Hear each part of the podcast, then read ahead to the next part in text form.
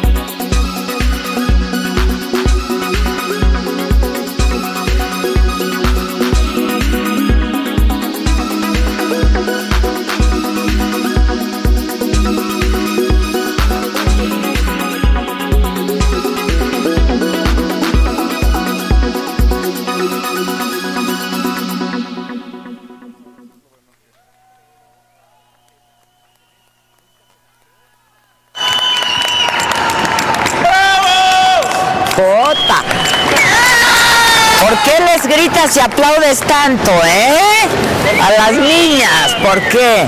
Oigan, este, pues estos son los representantes de Zumba México, ya fueron, lo hacen muy bien. Y para que se activen todos desde sus casas, que es lo mismo que estamos queriendo hacer aquí nosotros. Y lo que pasa es que estamos transmitiendo desde el Poliforum León. Ya no estamos en San Miguel de Allende. ¿Está? Ya no estamos en San Miguel de Allende, que creen que ya estamos en León, Guanajuato. Y estamos aquí transmitiendo porque se está llevando a cabo y durará hasta el fin de semana, hasta el domingo, eh, esta exposición de México Active and Sport Expo, eh, que ya nos va a platicar el gobernador y el organizador de todo este evento. ¿Por qué lo hacen? ¿De qué se trata? Eh, es la primera vez que lo hacen. A mí cuando me lo platicaron me pareció un esquema interesantísimo porque se trata de ir a las causas de muchos problemas que sin duda hay en este estado y en todo nuestro país. Así es que desde aquí, desde el Poliforum León, Guanajuato, vamos a transmitir la saga el día de hoy. Tenemos invitadas asos. Está lista nuestra cena de Día de Acción de Gracias, tal y como lo prometimos. Así es que si ustedes pueden y quieren, pues sáquense una copita de vino o Y así estaremos compartiendo esta, esta cena con todos ustedes y con nuestros invitados de esta noche. Pero antes que nada yo quiero agradecer al gobernador del estado de Guanajuato que nos haya apoyado para hacer esta transmisión justo aquí en el Poliforum. Créanme que no, no ha sido cosa fácil porque durante todo el día están ocurriendo eventos en esta, en esta exposición, pero afortunadamente eh, ha sido posible. Díganme si se oye bien y si no, no me lo digan, porque saben que estamos haciendo grandes esfuerzos. Ya pagaron hasta el aire, ¿no? Claro, claro. Sí nos escuchamos perfectísimo, eh, porque sin duda seguro ya hay comentarios de que no nos estamos escuchando bien. ¿Saben qué? Esperen, esperen, esperen, que si está lloviendo, que todas las mañanas mi mamá y yo nos tomamos un cafecito viendo, me lo dijo Adela, y por la tarde un vinito viendo la saga. Qué bonito es eso. Muchas gracias a Liz C. Pero el gobernador ya está por aquí, el gobernador Diego Sinué, a ver si sí, ya, ya, ya. Mire, gobernador, la verdad es que así son de gritones estos muchachos. Eso, gobernador. Muchas gracias. Ya esténse, esténse. Ya traigo mi porra. Ya traes, traes tu porra, ¿eh, gobernador? Va Ya son varias veces. Vamos, micha y micha, hijos. ¿Cómo estás, gobernador? Bien, muy, muy contento, muy contento de estar aquí y de tenerte otra vez aquí en Guanajuato, Adela. ¿Te acuerdas la otra vez? Sí, ya son varias visitas. Han sido, y yo espero que sean Que sean muchas más, la porque verdad que- además es un estado al que yo le tengo muchísimo cariño, me encanta. Y aquí te queremos mucho. Estuvimos en San Miguel ayer haciendo Sí. unos Ah, estuviste en San Miguel. sí, sí, sí. Y, este, Sufriendo en San Miguel de Allende. Lo que se sufre es llegar a hacer un programa y tenerse que ir. ¿no? sí, eso es lo malo. Pero estuvo bien padre, la verdad es que disfrutamos mucho porque los programas salieron muy padres. Estuvo Margarita Gralia. Ah, pues tienen su churrería, ¿verdad? Exactamente. Sí, claro. Laureano Brizuela, que también. Sí, anda luego por acá. tiene- exacto, tiene su casa allá en San Miguel. Y bueno, pues ahora aquí en León, rodeados de todas estas artes y artesanías que se hacen En Guanajuato. Y entonces yo cada que llego digo, quiero esta, ¿no?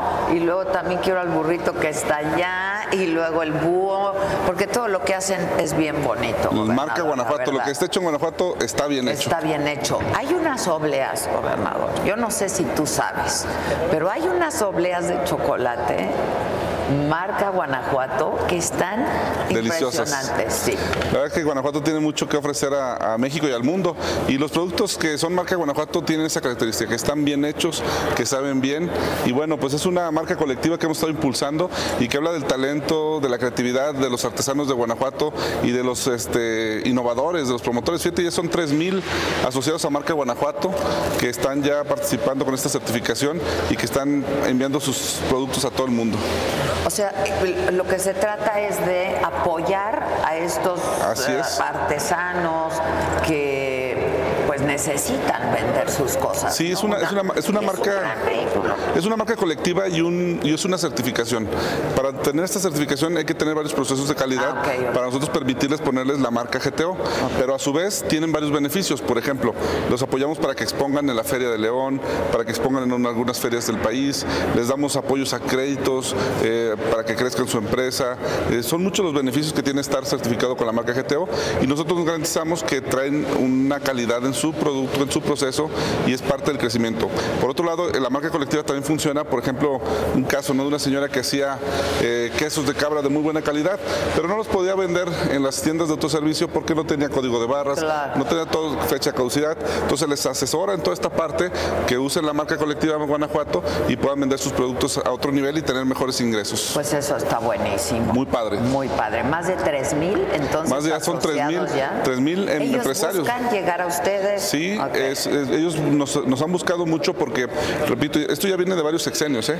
Eh, y, y nos buscan porque precisamente con esta marca, eh, con esta certificación que le pueden poner a su producto, marca GTO, tienen acceso a todos estos beneficios, créditos, exposiciones, tienen un lugar en la Feria de León, que es una de las ferias que por cierto ya viene en enero, este, más Ah, concurridas pues, del país. Hay, hay que venir, ¿no? Sí, hay que venir. Yo, yo- vinimos el año pasado, ¿no? Es correcto. Este año, en enero, vinimos, ¿no? Sí. no, fue en la feria de, fue en abril, no, no, fue en, en verano, fue en julio, porque fíjate que por la pandemia suspendió. Ah, se Y se hizo la de suspendió. verano Ok. en julio, creo. Tienes razón, Sí, tienes razón. Pero es- una feria enorme, es una feria eh, que viene muchísima gente y que vale mucho la pena. Sí, la verdad, y, y es muy divertido estar yendo de, de, De stand a stand. De stand a stand, de lugar en lugar y ves todas las cosas que están pasando. Yo te preguntaba, Sí. gobernador, ¿cómo estás tú? Porque como estés tú, está el Estado. Bien, yo estoy ¿no? muy contento. Fíjate que... ¿De qué, gobernador? Déjame te platico. Bien.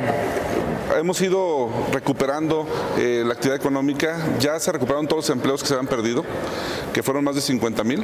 Ya superamos esa meta, ya en el último reporte van 53 mil.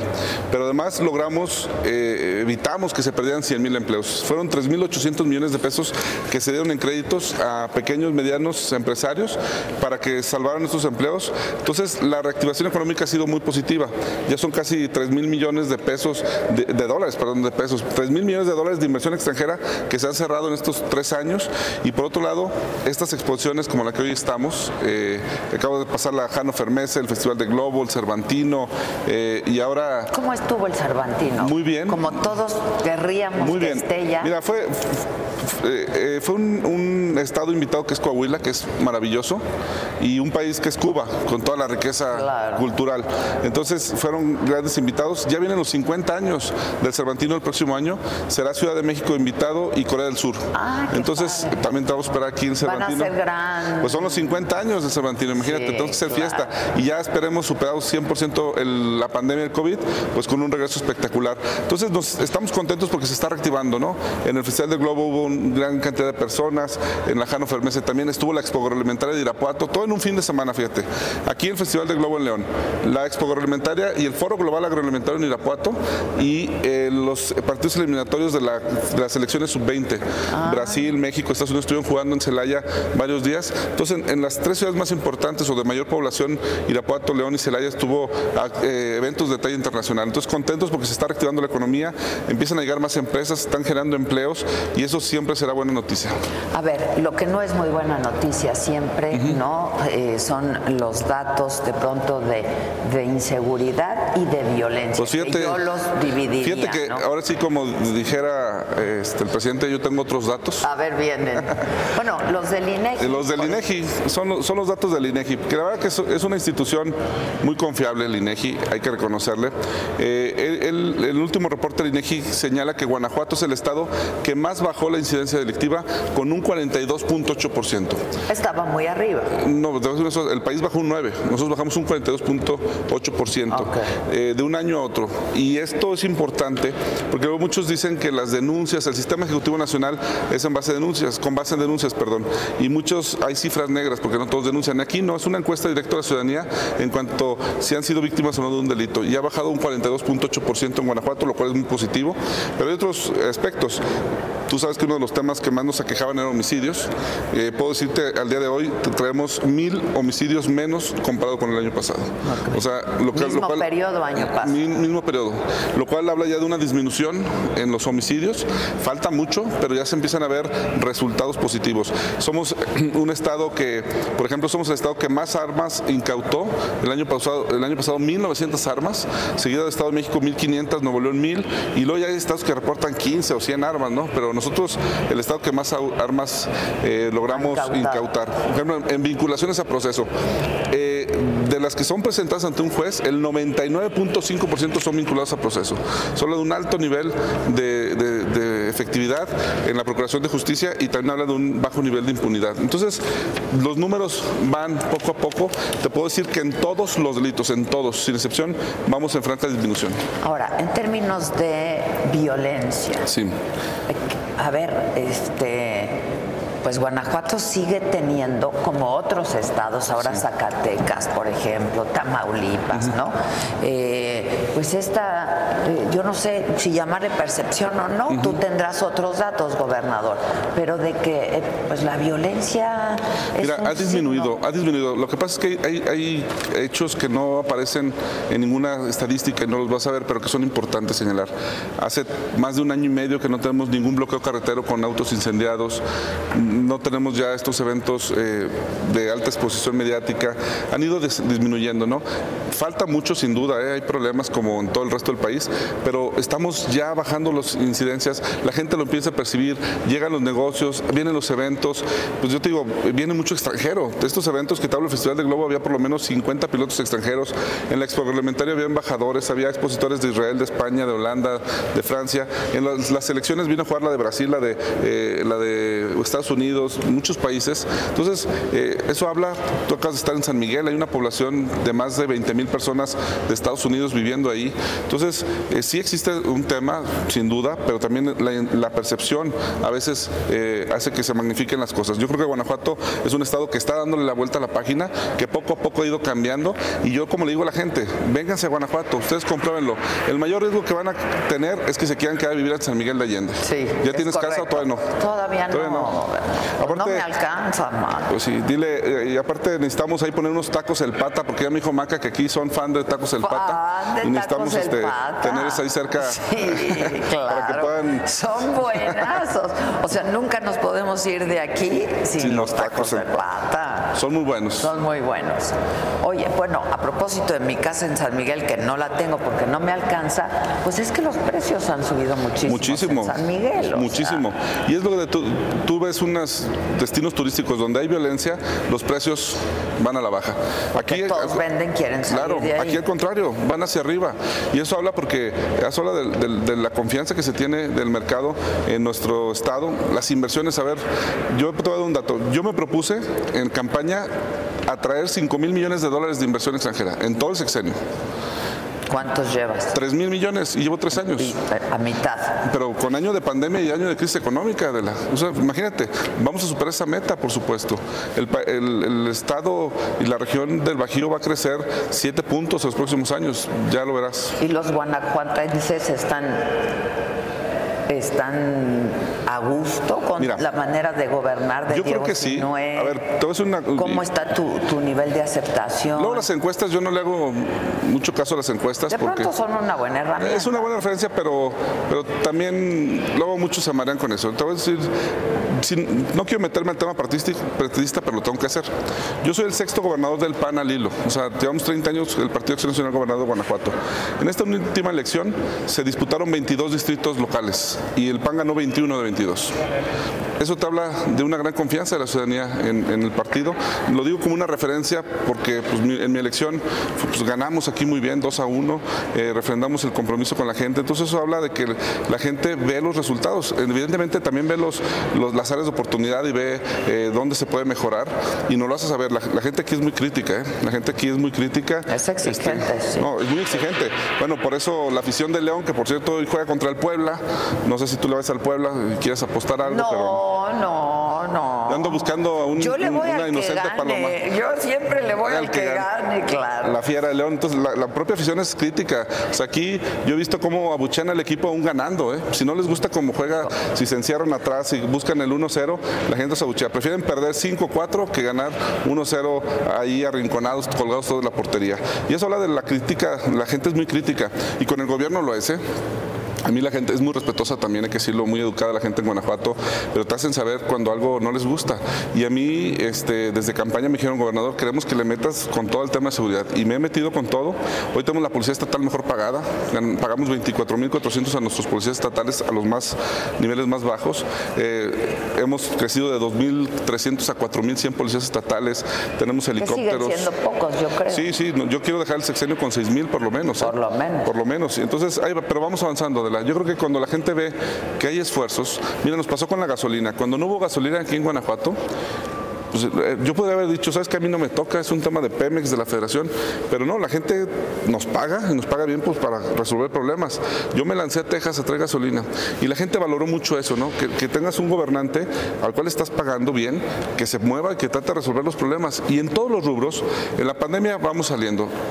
tenemos el mejor sistema de salud del país. No lo digo yo, por segundo año consecutivo nos van a entregar el Premio Nacional de Salud a Mejora Continua. De hecho, de las cinco categorías nacionales, dos se las lleva Guanajuato por segundo año consecutivo. Esos son premios que te entrega el gobierno federal. ¿eh? Entonces, en salud, saliendo del problema. En materia económica, ya te dije, este, reactivando economía, generando empleos y en materia de seguridad, bajando todos los delitos. Entonces, son buenas noticias y la gente las percibe. Y sabe que es un proceso y que lleva tiempo, pero confían en nosotros y eso yo lo agradezco mucho. Y bueno, eh, mañana vamos a estar en, en Silao, por ejemplo, que ahí hay, pues es una ciudad muy industrial. Y Yo pensé que iba a estar en la mañanera con el presidente que viene. No vas a estar tú, ¿Por qué? No, ¿Nunca has ido a la mañanera? ¿Nunca te has acreditado? ¿Por qué? No, no, ¿Qué le preguntarías? Ahora vamos a hacer un ejercicio. Si tuvieras aquí el presidente, es la mañanera, ¿qué le preguntarías? muchas cosas, pero ¿qué crees? ¿Qué pasó? No me la va a contestar. Pues a ver, lanza la pregunta.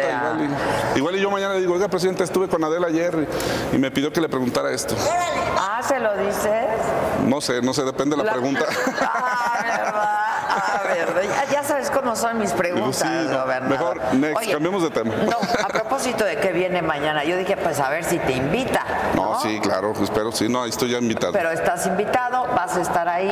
¿Dónde va a ser? En Irapuato, en la zona militar, cinco y media de la mañana. Con todo el gabinete de, seguridad. Así es. Y luego en la mañanera. Y luego en la mañanera. Este. ¿Y de qué se trata? ¿De presentar una nueva estrategia? No, es que, a ver, la estrategia está funcionando.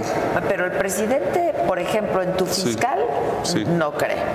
Y yo no sé qué también te lleves tú con el presidente, o sea, a lo mejor con respeto, pero no, no. nos llevamos bien, mira. No viene mucho a Guanajuato. No, no, pero te voy a decir una cosa, es de los pocos estados que puede presumir que están bajando los delitos, en todos los delitos, y es gracias a la coordinación. Yo aquí, yo también soy crítico del gobierno federal, pero también reconozco cuando algo se está haciendo bien. Y en materia de seguridad, en el caso de Guanajuato, hay una excelente coordinación y el ejército y la guardia sí nos están ayudando. Eh, en el robo de combustible es, es muy significativo, más de un 85-90% ha disminuido el robo de combustible y en todos los delitos, o sea, los números de Guanajuato en cuanto a incautación de armas, en cuanto a detenidos, a ver, te pongo un ejemplo, en todo el sexenio anterior se sentenciaron, se detuvieron y sentenciaron a 830 criminales. En este sexenio que llevamos la mitad, llevamos 2.300. Ah. O sea, más del doble. Tengo las cárceles abarrotadas porque estamos deteniendo mucho en conjunto con la Guardia, con el Ejército, con policías municipales. Entonces, yo creo que es uno de los estados donde mañana podemos decirle al presidente, no es que esté ya la tarea cumplida o misión cumplida porque falta mucho, pero ya se empieza a ver una disminución en todo. Y eso yo creo que eso lo tiene que eh, valorar la gente y también la gente del gobierno federal ve como una buena coordinación con Guanajuato. No somos un estado problemático en el sentido político, ¿no? Sí somos, eh, defendemos nuestras posturas, somos un, estado que cree en ciertas cosas. Yo, por ejemplo, lo he dicho públicamente, en Guanajuato creemos que la mejor manera de acabar con la pobreza es generando riqueza, es decir, empleos formales bien pagados. Eso es lo mejor. ¿Por qué? Porque puedes sacar a la persona de la pobreza de manera si definitiva. No hay inversión, no. Necesitas inversión. Eh. Pero en Guanajuato la hay. Mira, te voy a dar un dato, Adela. Hace 30 años, tú no te acuerdas porque estabas muy pequeña, pero hace 30, muy pequeña. hace 30 años, Guanajuato le conocían como el granero de México. Solo exportábamos 300 millones de dólares al año. 30 años después, exportamos 24 mil millones de dólares. Haces la referencia porque han sido los años eh, de gobierno panista. Sí, pero, pero ahí están los números. Hace 30 años, Adela, éramos de los 10 estados más pobres. Hoy somos la sexta economía de México. Hace 30 años éramos un, un estado con el último lugar en educación media superior. Hoy tenemos a la UNAM, al POLI. Hoy, hoy graduamos más ingenieros en Guanajuato que lo que graduó Nuevo León o Jalisco. Y eso es gracias a un trabajo con la gente, con la ciudadanía. Entonces la gente ve el cambio que se está dando en Guanajuato. Y te digo una cosa, no es un tema de gobiernos panistas o no, es un tema de participación ciudadana, de planeación y de continuidad. Ahora, eh, yo me da la impresión, pero corrígeme si no, que el presidente de pronto... Eh, quiere hacer creer que hay un contubernio entre el gobierno de Guanajuato y el crimen organizado y que por eso dice que no bajan los índices delictivos porque él sí tiene pero te acabo de decir que bueno pero te vas a enfrentar a, que mañana él tiene otros datos es que los datos que te digo de los mil homicidios menos son de la página del secretario ejecutivo nacional de seguridad del gobierno federal. O sea son los únicos datos son los de ellos. Segundo Efectivamente, Guanajuato es el único estado que se ha detenido a una cabecilla de un grupo criminal. Y lo detuvieron en la fiscalía junto con el ejército. Es decir, toda esta narrativa, si es que existiera, que yo no comparto tu opinión, si es que existiera... No, no es mi opinión. O, es la, impresión que me da de lo que piensa el presidente. Yo creo que... Y en una de esas hasta lo ha dicho, o sea... Sí, pero yo creo que los datos de la presidencia de la República tiran cualquier tipo de teoría de este tipo. ¿Por qué? Porque en los hechos, los números oficiales del gobierno federal hablan de una disminución de los delitos. Y esto es algo que hay que, hay que decirlo, que hay que reconocerlo.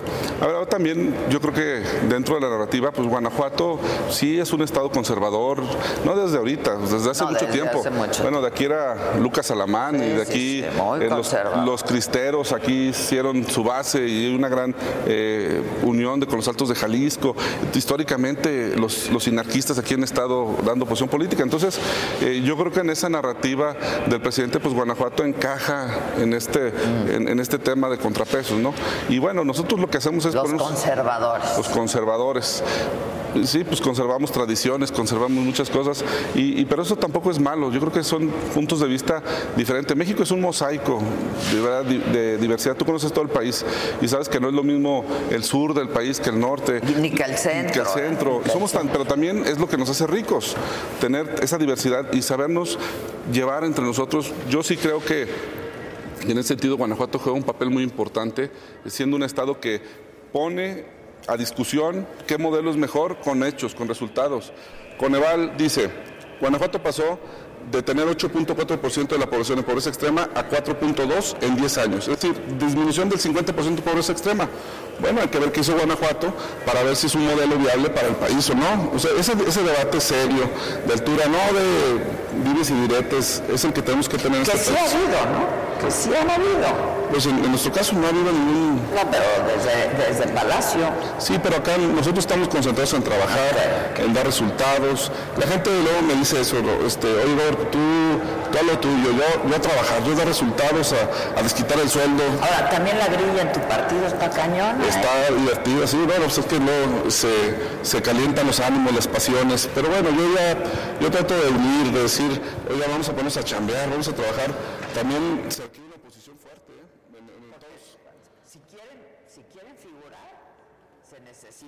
posición fuerte y muy probablemente alianzas. Sí, hay que ser, pero ¿sabes que Hay que hacer alianzas con la ciudadanía. Ese no es el tema, que la gente ya ve mal a los partidos poniéndose de acuerdo y poniendo una persona, una figura es como más de lo mismo.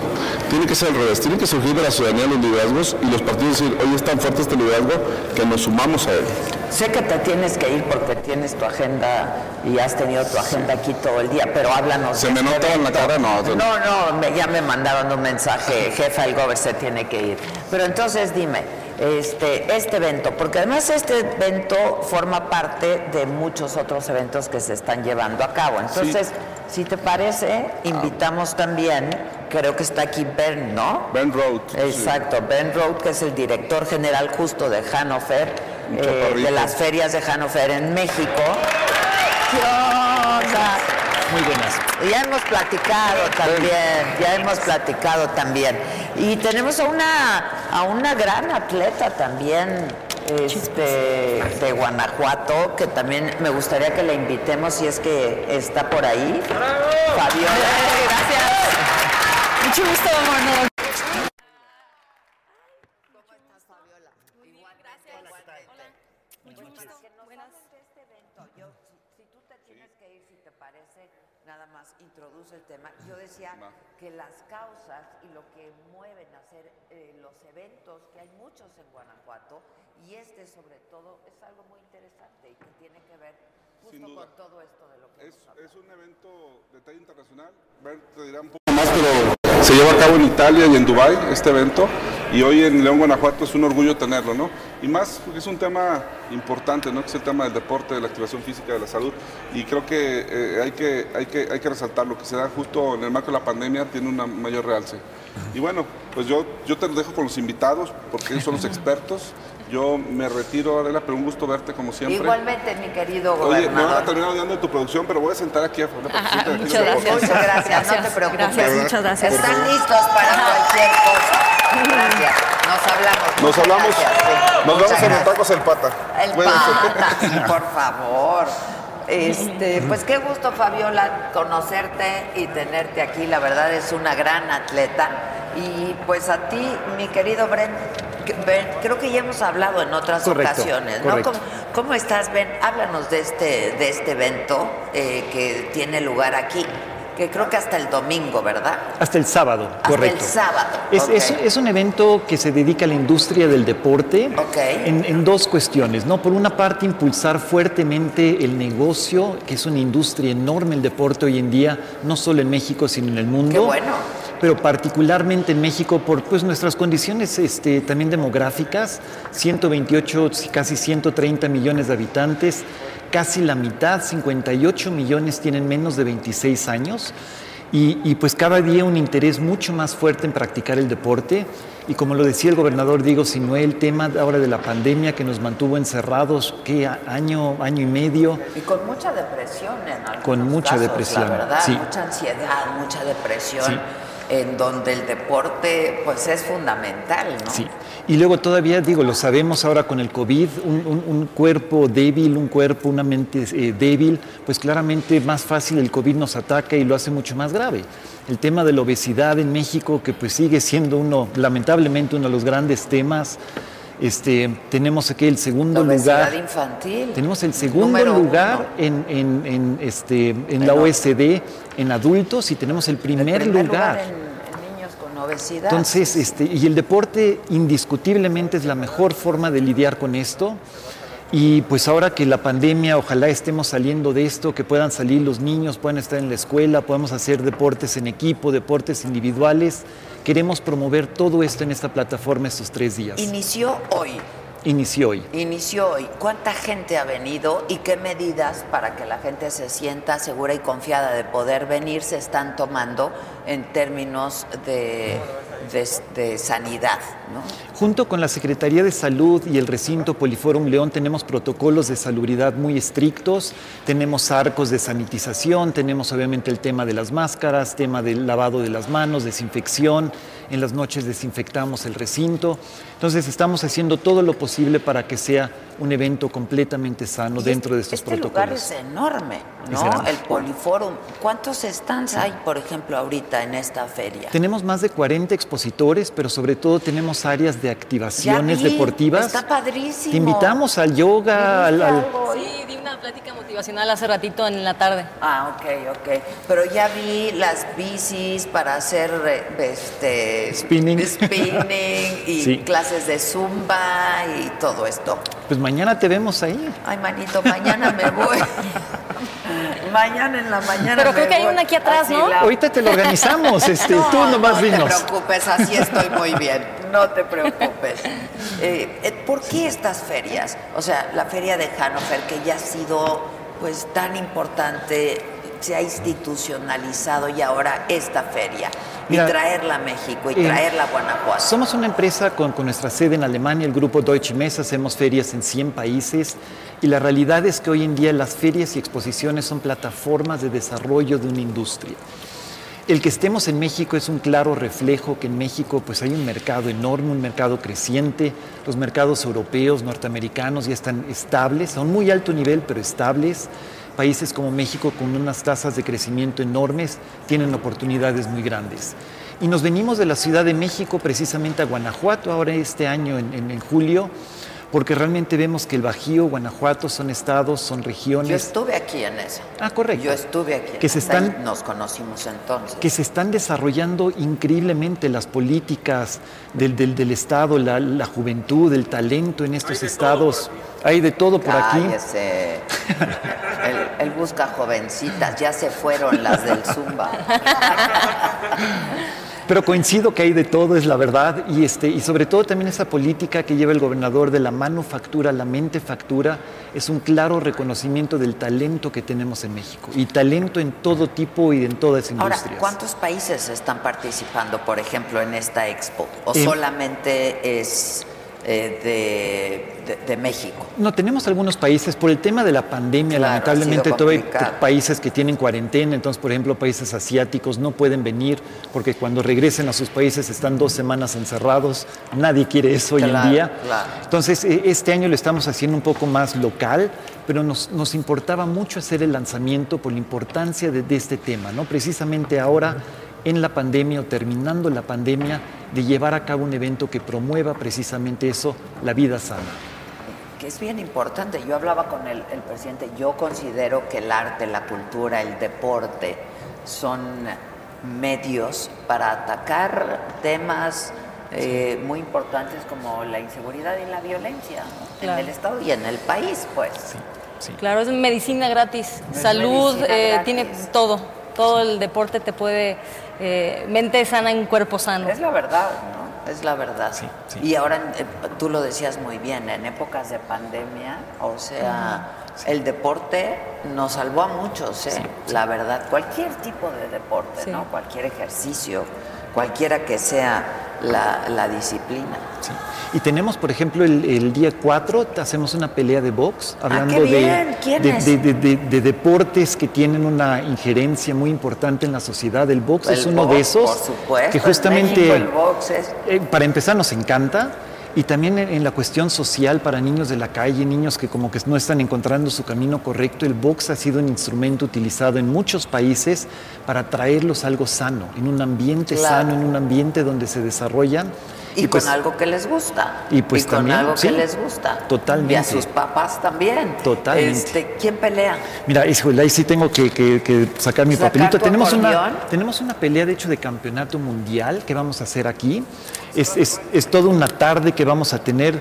Este, la, la función estelar es Montserrat Raya Alarcón, que pelea contra Silvia eh, Guerrerita Torres. O sea, también nos da mucho gusto que sean mujeres. Mujeres, claro, Porque aquí claro. también el tema de la igualdad lo queremos impulsar, Pues sí. desarrollar. Y nunca, nunca las mujeres están en el estelar, ¿eh? Y- sí, bueno, Sí, aquí sí, aquí sí van a estar en el estelar, bueno, es la pelea estelar de esa noche. Tenemos también algunos peleadores de Guanajuato, tenemos una competencia interesante con un peleador de Filipinas, que aquí México con Filipinas como que siempre andamos Pues en claro, ese reto. Pues claro. Este, pero va a ganar el mexicano. Entonces, en ese sentido, es- estamos muy, muy contentos también de tener esto aquí. ¿Tú ya te diste una vuelta? ¿Tuviste Ya en, chance de darte una vuelta? en la tarde un poquito me di la vuelta y luego aquí atrás este, estuvo padre la, la plática, vinieron muchos estudiantes y me gusta eso porque así a las nuevas generaciones, a los jóvenes, pues inculcarles el deporte, que se activen que, que- y sobre todo la plática te- tenía que ver con las siete lecciones de vida que el deporte como atleta profesional me ha dado y mucho el deporte tiene que ver con la vida, cómo la tomas, si, si hay un obstáculo, si hay un, un bache o algo, la resiliencia. Que el- tú has tenido algunos. Sí, todavía. muchos, muchos y tú has todavía. tenido algunos. Pues en 21 años de, de atleta profesional, pues de todo, he vivido todo tipo de experiencias. Pero en, y en- en la vida profesional y personal. también, ¿no? también, claro, También, sí. eso. Entonces, tomar mucho en cuenta eso, la resiliencia, la salirte de esa zona de confort para, para que sucedan cosas extraordinarias. Entonces, estuvo muy padre pues poderles compartir todo eso a los chavos. Y a un lado había creo que una clase de zumba y luego con unos palitos y estaba, estaba interesante el tanto ambiente. Los Y lo niños que pasa como es que... puedes caminar, ¿no? Este, ver cuánto hay de, de- de- de- temas deportivos en nuestro país, porque pues vienen gimnasios, pero no, este, también vienen eh, pues gente que vende los aparatos para los gimnasios y eso puede impulsar el negocio también, ¿no? No, y la otra cosa muy padre, estamos lanzando una iniciativa que se llama 3030 GTO, en donde queremos que los 30 días anteriores de la exposición, los guanajuatenses hagan 30 minutos de deporte por día. Ah, ok. Y tenemos una aplicación donde con varios gimnasios en diferentes ciudades del estado queremos introducirlos a deportes también nuevos que no han probado. Y normalmente la experiencia nos dice, claro, el primero de diciembre, eh, de enero todo el mundo se inscribe en los gimnasios, les dura 15 días y se gastamos el salieron. dinero, sí es cierto. En este caso lo queremos que lo hagan 30 días. Hay más de 100 mil pesos de premios a aquellos que lo hicieron consecuentemente. Y que lo vamos a dar. documenten, ¿no? Claro, en- Claro. En, la aplicación se documenta todo. Ah, ok. Entonces, y si eso lo empezamos a repetir año con año, queremos que más gente se involucre en estos temas, que les interese, que les guste y que a lo mejor dure más que los 15 días de enero. Y quien viene puede comprar cosas. Puede o- comprar, puede probarlas, puede, puede asesorarse. Oye, esta caminadora, esta corredora, Claro, esta, claro. esta pesa es lo adecuado para mí o necesito otra cosa. Yo ahí veía, pues cuando entré, ¿no? De los primeros stands como ropa deportiva, eh, etcétera. sí. Oye, ¿y tú, Fabiola, cuántos años me decías de triatleta? 21. 21 Ya, años. empecé, y empecé tarde, empecé de 20 años. No y ahorita digas. tengo 41. O sea, me siento como veterana de guerra, porque, No, porque sigo compitiendo como atleta profesional con chamacas de 15 años y nomás no me retiro. ¿Y les ganas? A veces sí, a veces no. Sí, bueno. de, de las dos. Es por, ahora sí que entrarías en otra categoría. Pues sí, pero no, me, me rehuso, como que estoy como Chente, que sigue cantando y nomás no se retira y no se retira y que se echa Y la cada frase vez de... dice que se va a retirar y, y a- no mientras se- sigan aplaudiendo, sigo cantando. Sí. Y yo al revés, yo mientras siga ganando podio, voy a seguir como atleta profesional. Ya que quede medalla de chocolate de cuarto lugar, que, no es salgo dices, al podio, pues ya. me salgo. Pero nunca en tu vida dejarías de hacer deporte. No, seguiría activa. O sea, todos los días el desayuno no me sabe tan rico, esos chilaquilitos con huevo estrellado. No es lo mismo comértelos si no haces ejercicio antes. Sí, no, la Aunque culpa sea una- te mata, la Sí. culpa te mata. Aunque sea una caminadita o una estirada, yoga, lo que sea, pero algo. Si no, no, no sabe. Sí, no, no sabe. Oye, este, pues a mí me, me gustaría que invitaran a la gente a que venga porque pues tanto tú y quienes vienen pueden aprovechar muchísimo. Yo creo que tú, Fabiola, lo viste, lo viviste, diste una plática, vinieron estudiantes y algo se les queda, ¿eh? Algo se les queda, sin duda. Y que invitaran a la gente a, ven- a venir porque solo dura tres días. Solo dura todavía el día de Jueves, mañana. viernes y sábado. Correcto, de mañana de 10 a 7 de la noche, el día sábado de 10 de la mañana a 8 de la noche y por supuesto la pelea de box el día 4 y pues que participen en el 30-30 por igual.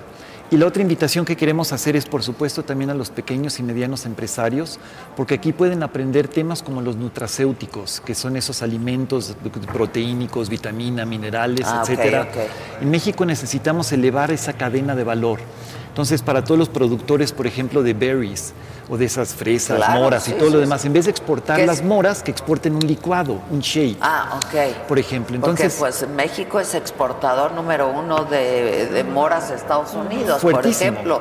Las Pero- ves ahí preciosas y dices, son de México. Correcto, pero ahora si las procesamos Claro. en México, le damos un paso más, claro que, Que es esa ganancia, esa riqueza claro, se queda aquí. Sin duda. Entonces también queremos impulsar precisamente esa parte, el calzado. Digo, estás en la No, capital del calzado. Sí, llega uno y dice, quiero estas, quiero estas botas, estas botas, ¿no? Es- Correcto. este, sí. Entonces- ¿Todo eso cuándo va a ser? Todo eso es en estos días. Todos en las pláticas días. tenemos pláticas motivacionales, tenemos pláticas de negocio, tenemos pláticas para estudiantes, para empresarios. Todo lo pueden ver aquí. Ya, pues felicidades, ¿eh? Qué Muchísimas buena gracias, iniciativa, Adela. qué buena iniciativa. Y muchas gracias por venir aquí. Al contrario, muchas gracias. Y tú, Fabiola, creo que este, ya en términos personales tienes mucho que cotorrear con la gente. Este, no que tú no, ¿eh? Además ya no cabe, ¿no? Es para que pases a la mesa de Día de Acción de Gracias. Ah, muy bien. ¿No? Este, no sé si tengas que irte o quieras No, no, nos quedamos. ¿El de la cabecera paga? No, pero el de la ¿Por qué se me lo dejaron? Ya no, vi. creo que la cabecera es mía, Ah, pero ok. debe de haber por ahí un, Un lugar. lugarcito. Muy bien. Muchas Muchísimas gracias, Te ¿eh? agradezco Todo lo mucho mejor. y siempre es un gusto platicar contigo. Bienvenida siempre, Y nos gracias, pasamos para allá, Sí, sí, ¿no? muy bien. Viene. Yo me llevo mi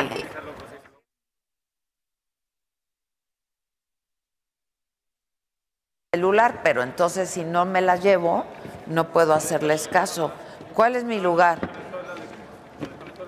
Y el de la mujer, triatleta. ¡Hola! No lo quería ¡Hola! decir mal. ¡Qué bonito! ¿Les gustó? Muy bonito. Muy bonito. Un buen pretexto para dar las gracias, ¿no? Por estar sanos. Por estar aquí. Ha sido un año bien complicado. Por estar. Por estar. Sí, ya por estar. Vinito tinto, tequila, ¿qué quieren? Ya tenemos ya todos Mira, ahí ¿no? está, vinito ya. Oigan, pues qué invitada, Jimmy. Ahora sí que tú vas a estar muy feliz con estos invitados. Feliz de la vida. Feliz de la vida. Claro. Dos actorazos. Adela. Mi querido Plutarco. Hasta León vine, vine a Yo verte. Te lo agradezco mucho, te lo agradezco mucho. Y esta actriz Rocío, también, muchas gracias. Salud, señor. Salud. Ay, salud. Y mis cuatro fantásticos que me acompañan esta noche aquí. Yo les quiero dar las gracias por haber confiado en mí, por apostarme a un nuevo proyecto. Sé que dejaron algunas cosas, mis cuatro fantásticos, para estar en este programa de Me lo dijo Adela. Y yo espero que nos siga yendo como nos va. ¿No? Salud. Salud, Salud. salud. Muchas gracias. Y a, y- y a- y a ustedes dos, actores buenazos, buenazos, les deseo también lo mismo, que todo siga como nos está yendo, ¿no? Que aquí estamos. Que aquí estamos. dicen, Que aquí estamos. Salud, Salud, manita. salud. Salud, salud. Que la vida no nos trate como nos merecemos, sino que nos trate bien. Exacto. Salud. Brindis. Hola. Quería Me ver si, presento a si el, si el Fabiola, pavo ya está listo. Ah, fui ¿Y- a del estaba? pavo. ¿Ya está? casi está. Casi. ¿Tú Muy lo bien, ya hiciste? está. No, no, nada más fui a checar. Ah, tú muy bien. Es Fabiola, Salud, mucho Lucha, gusto. Daniel, Salud, Fabiola. Luis, Rocío, el Jimmy y la Maca. Y todos teniendo historias padres que contar, ¿no? Sí. En la vida. Pues sí, ¿no? Si hay historias padres que contar vida. A ver, vas, trata. hija, A ver, te veo bien sonriente. para contar la historia. Para contar la historia. ¿De, de qué? ¿De, de pandemia que para acá o qué? Lo que, ¿qué quieres? ¿De qué quiero? Pues de- no, ¿De cómo ha sido fácil o difícil? ¿Qué prefieres? se puso fuerte Se puso fuerte. para todos. Para todos. Pero no me puedo quejar, la, la, la, la neta no me trató tan mal. Aquí estamos, Aquí estamos. aquí estamos, este, con salud, con los hijos bien. Ay, sí. Pero ¿qué más, chavos? Yo estaba escuchando que te agarró como en un momento muy espiritual de tu vida, ¿no? Que empezaste a hacer meditación, entonces no te agarró como tan... Tan desprevenida. No, pues fue de lo que me agarré, ¿eh? Si no, sí. O sea, sí, la meditación sin- con dos niños adolescentes me hubiera dado ahí el patatús.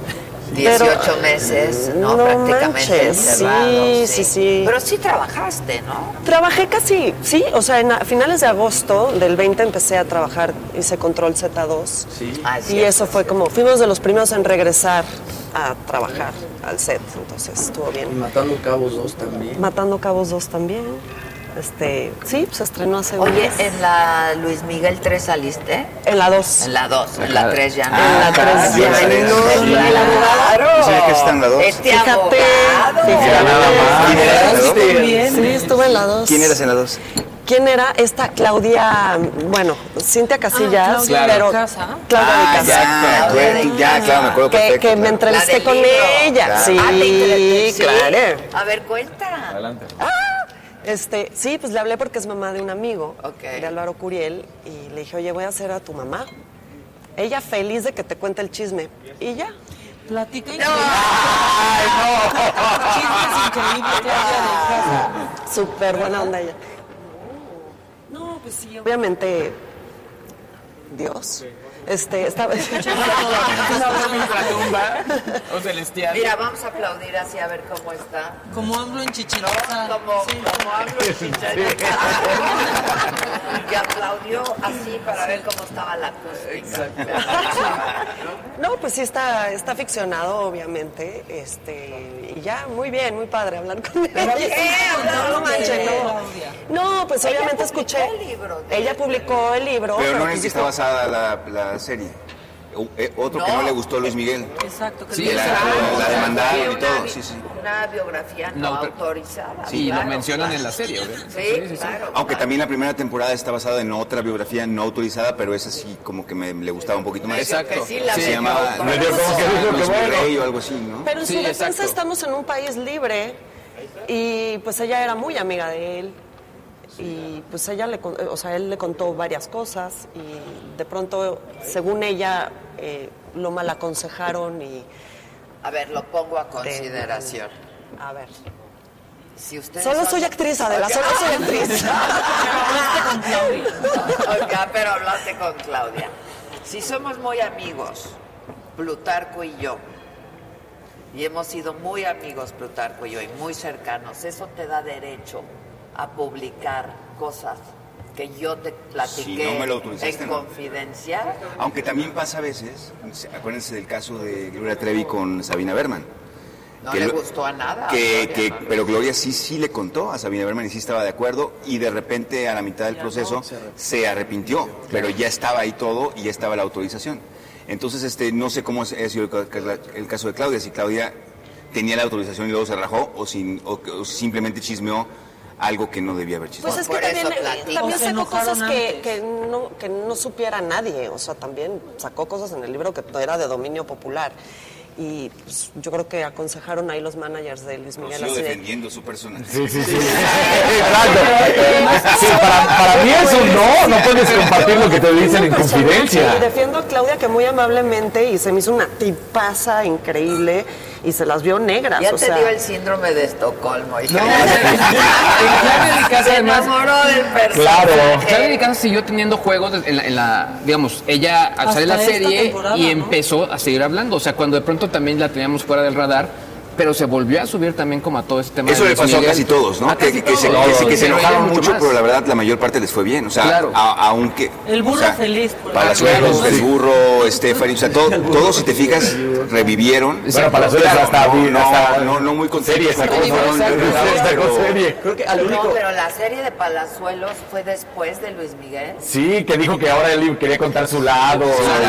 Claro, no, a todo el mundo le fue muy bien, porque obviamente pues estaban, revivieron a, a muchos, pero, pero no estaban muy contentos, porque de todas maneras, pu- pu- pudo haber sido que de repente eh, arbitrariamente digan cosas que no son ciertas.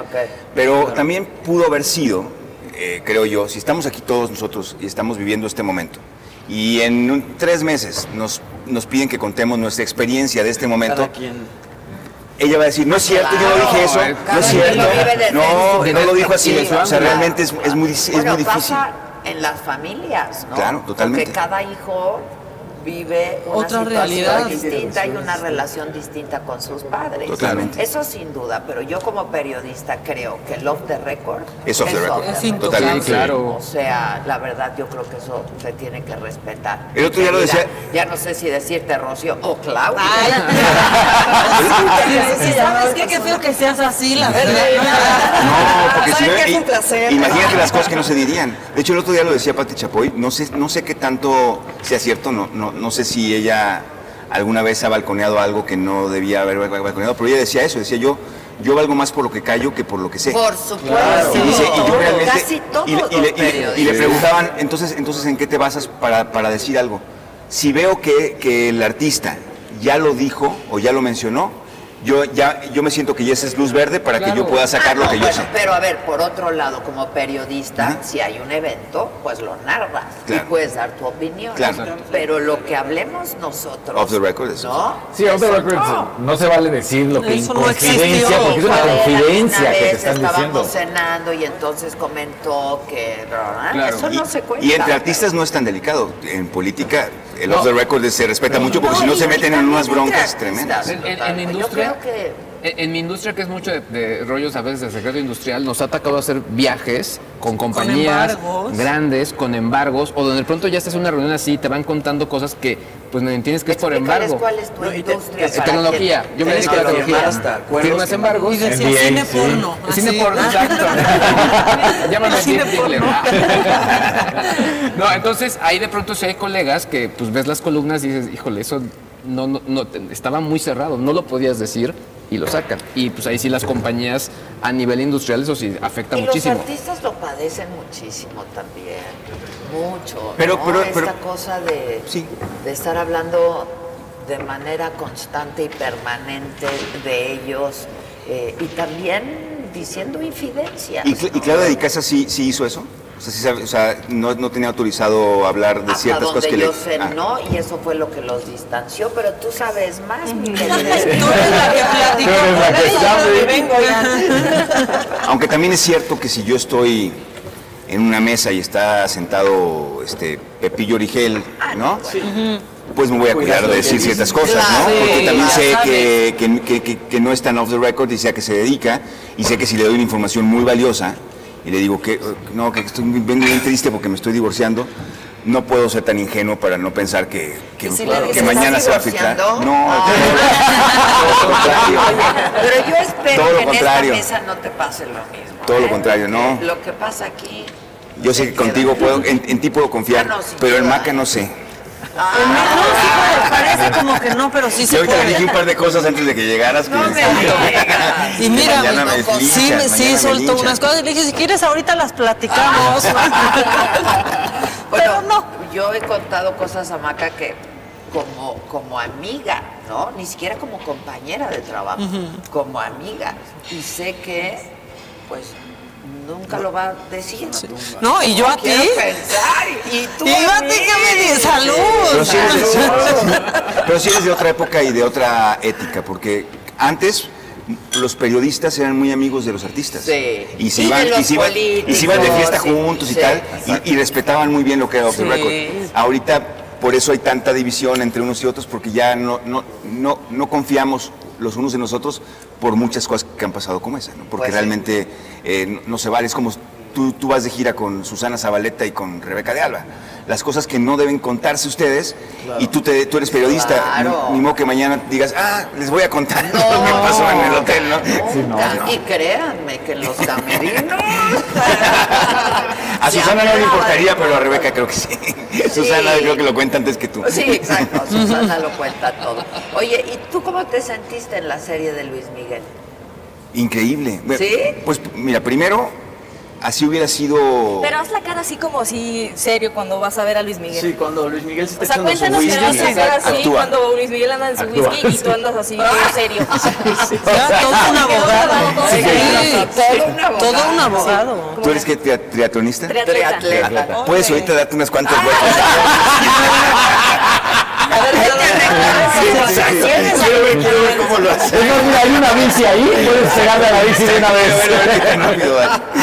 Este, eh, mira, para empezar, fue mi primer proyecto post pandemia. Entonces, obviamente, aunque no fuera el de Luis Miguel, así fuera el, el- el proyecto de televisión de, de- Honduras, en quién sabe dónde, yo hubiera estado trabajar, feliz. O sea, realmente me urgía Porque trabajar. aparte sí dijiste que estabas en ceros, nos platicaste que en la pandemia en cero, no, cero ojalá entrada. en cero, estaba, estaba, en, Cero estaba en menos- menos mil. Números rojos. Sí, no, no. Ay, Cero es que- ingresos. A ver, es que nosotros si no trabajamos no generamos. Exacto, pero además, además yo que me volví a casar y tengo un hijo de tres años, aparte estoy endeudado, o sea, estoy rehaciendo un montón de cosas y de repente te agarran, o si te agarras sin nada, pues todavía hay, yo sé vivir sin, con poquito. Pero con deudas. Pero con deudas, Pero eso ¿cómo siguen es y siguen y siguen y siguen. que un actor de tu nivel, este, de la importancia que tienes, eh, tenga que estar viendo si va a quebrar mañana Me- o antier, ¿no? Me faltó estudiar administración.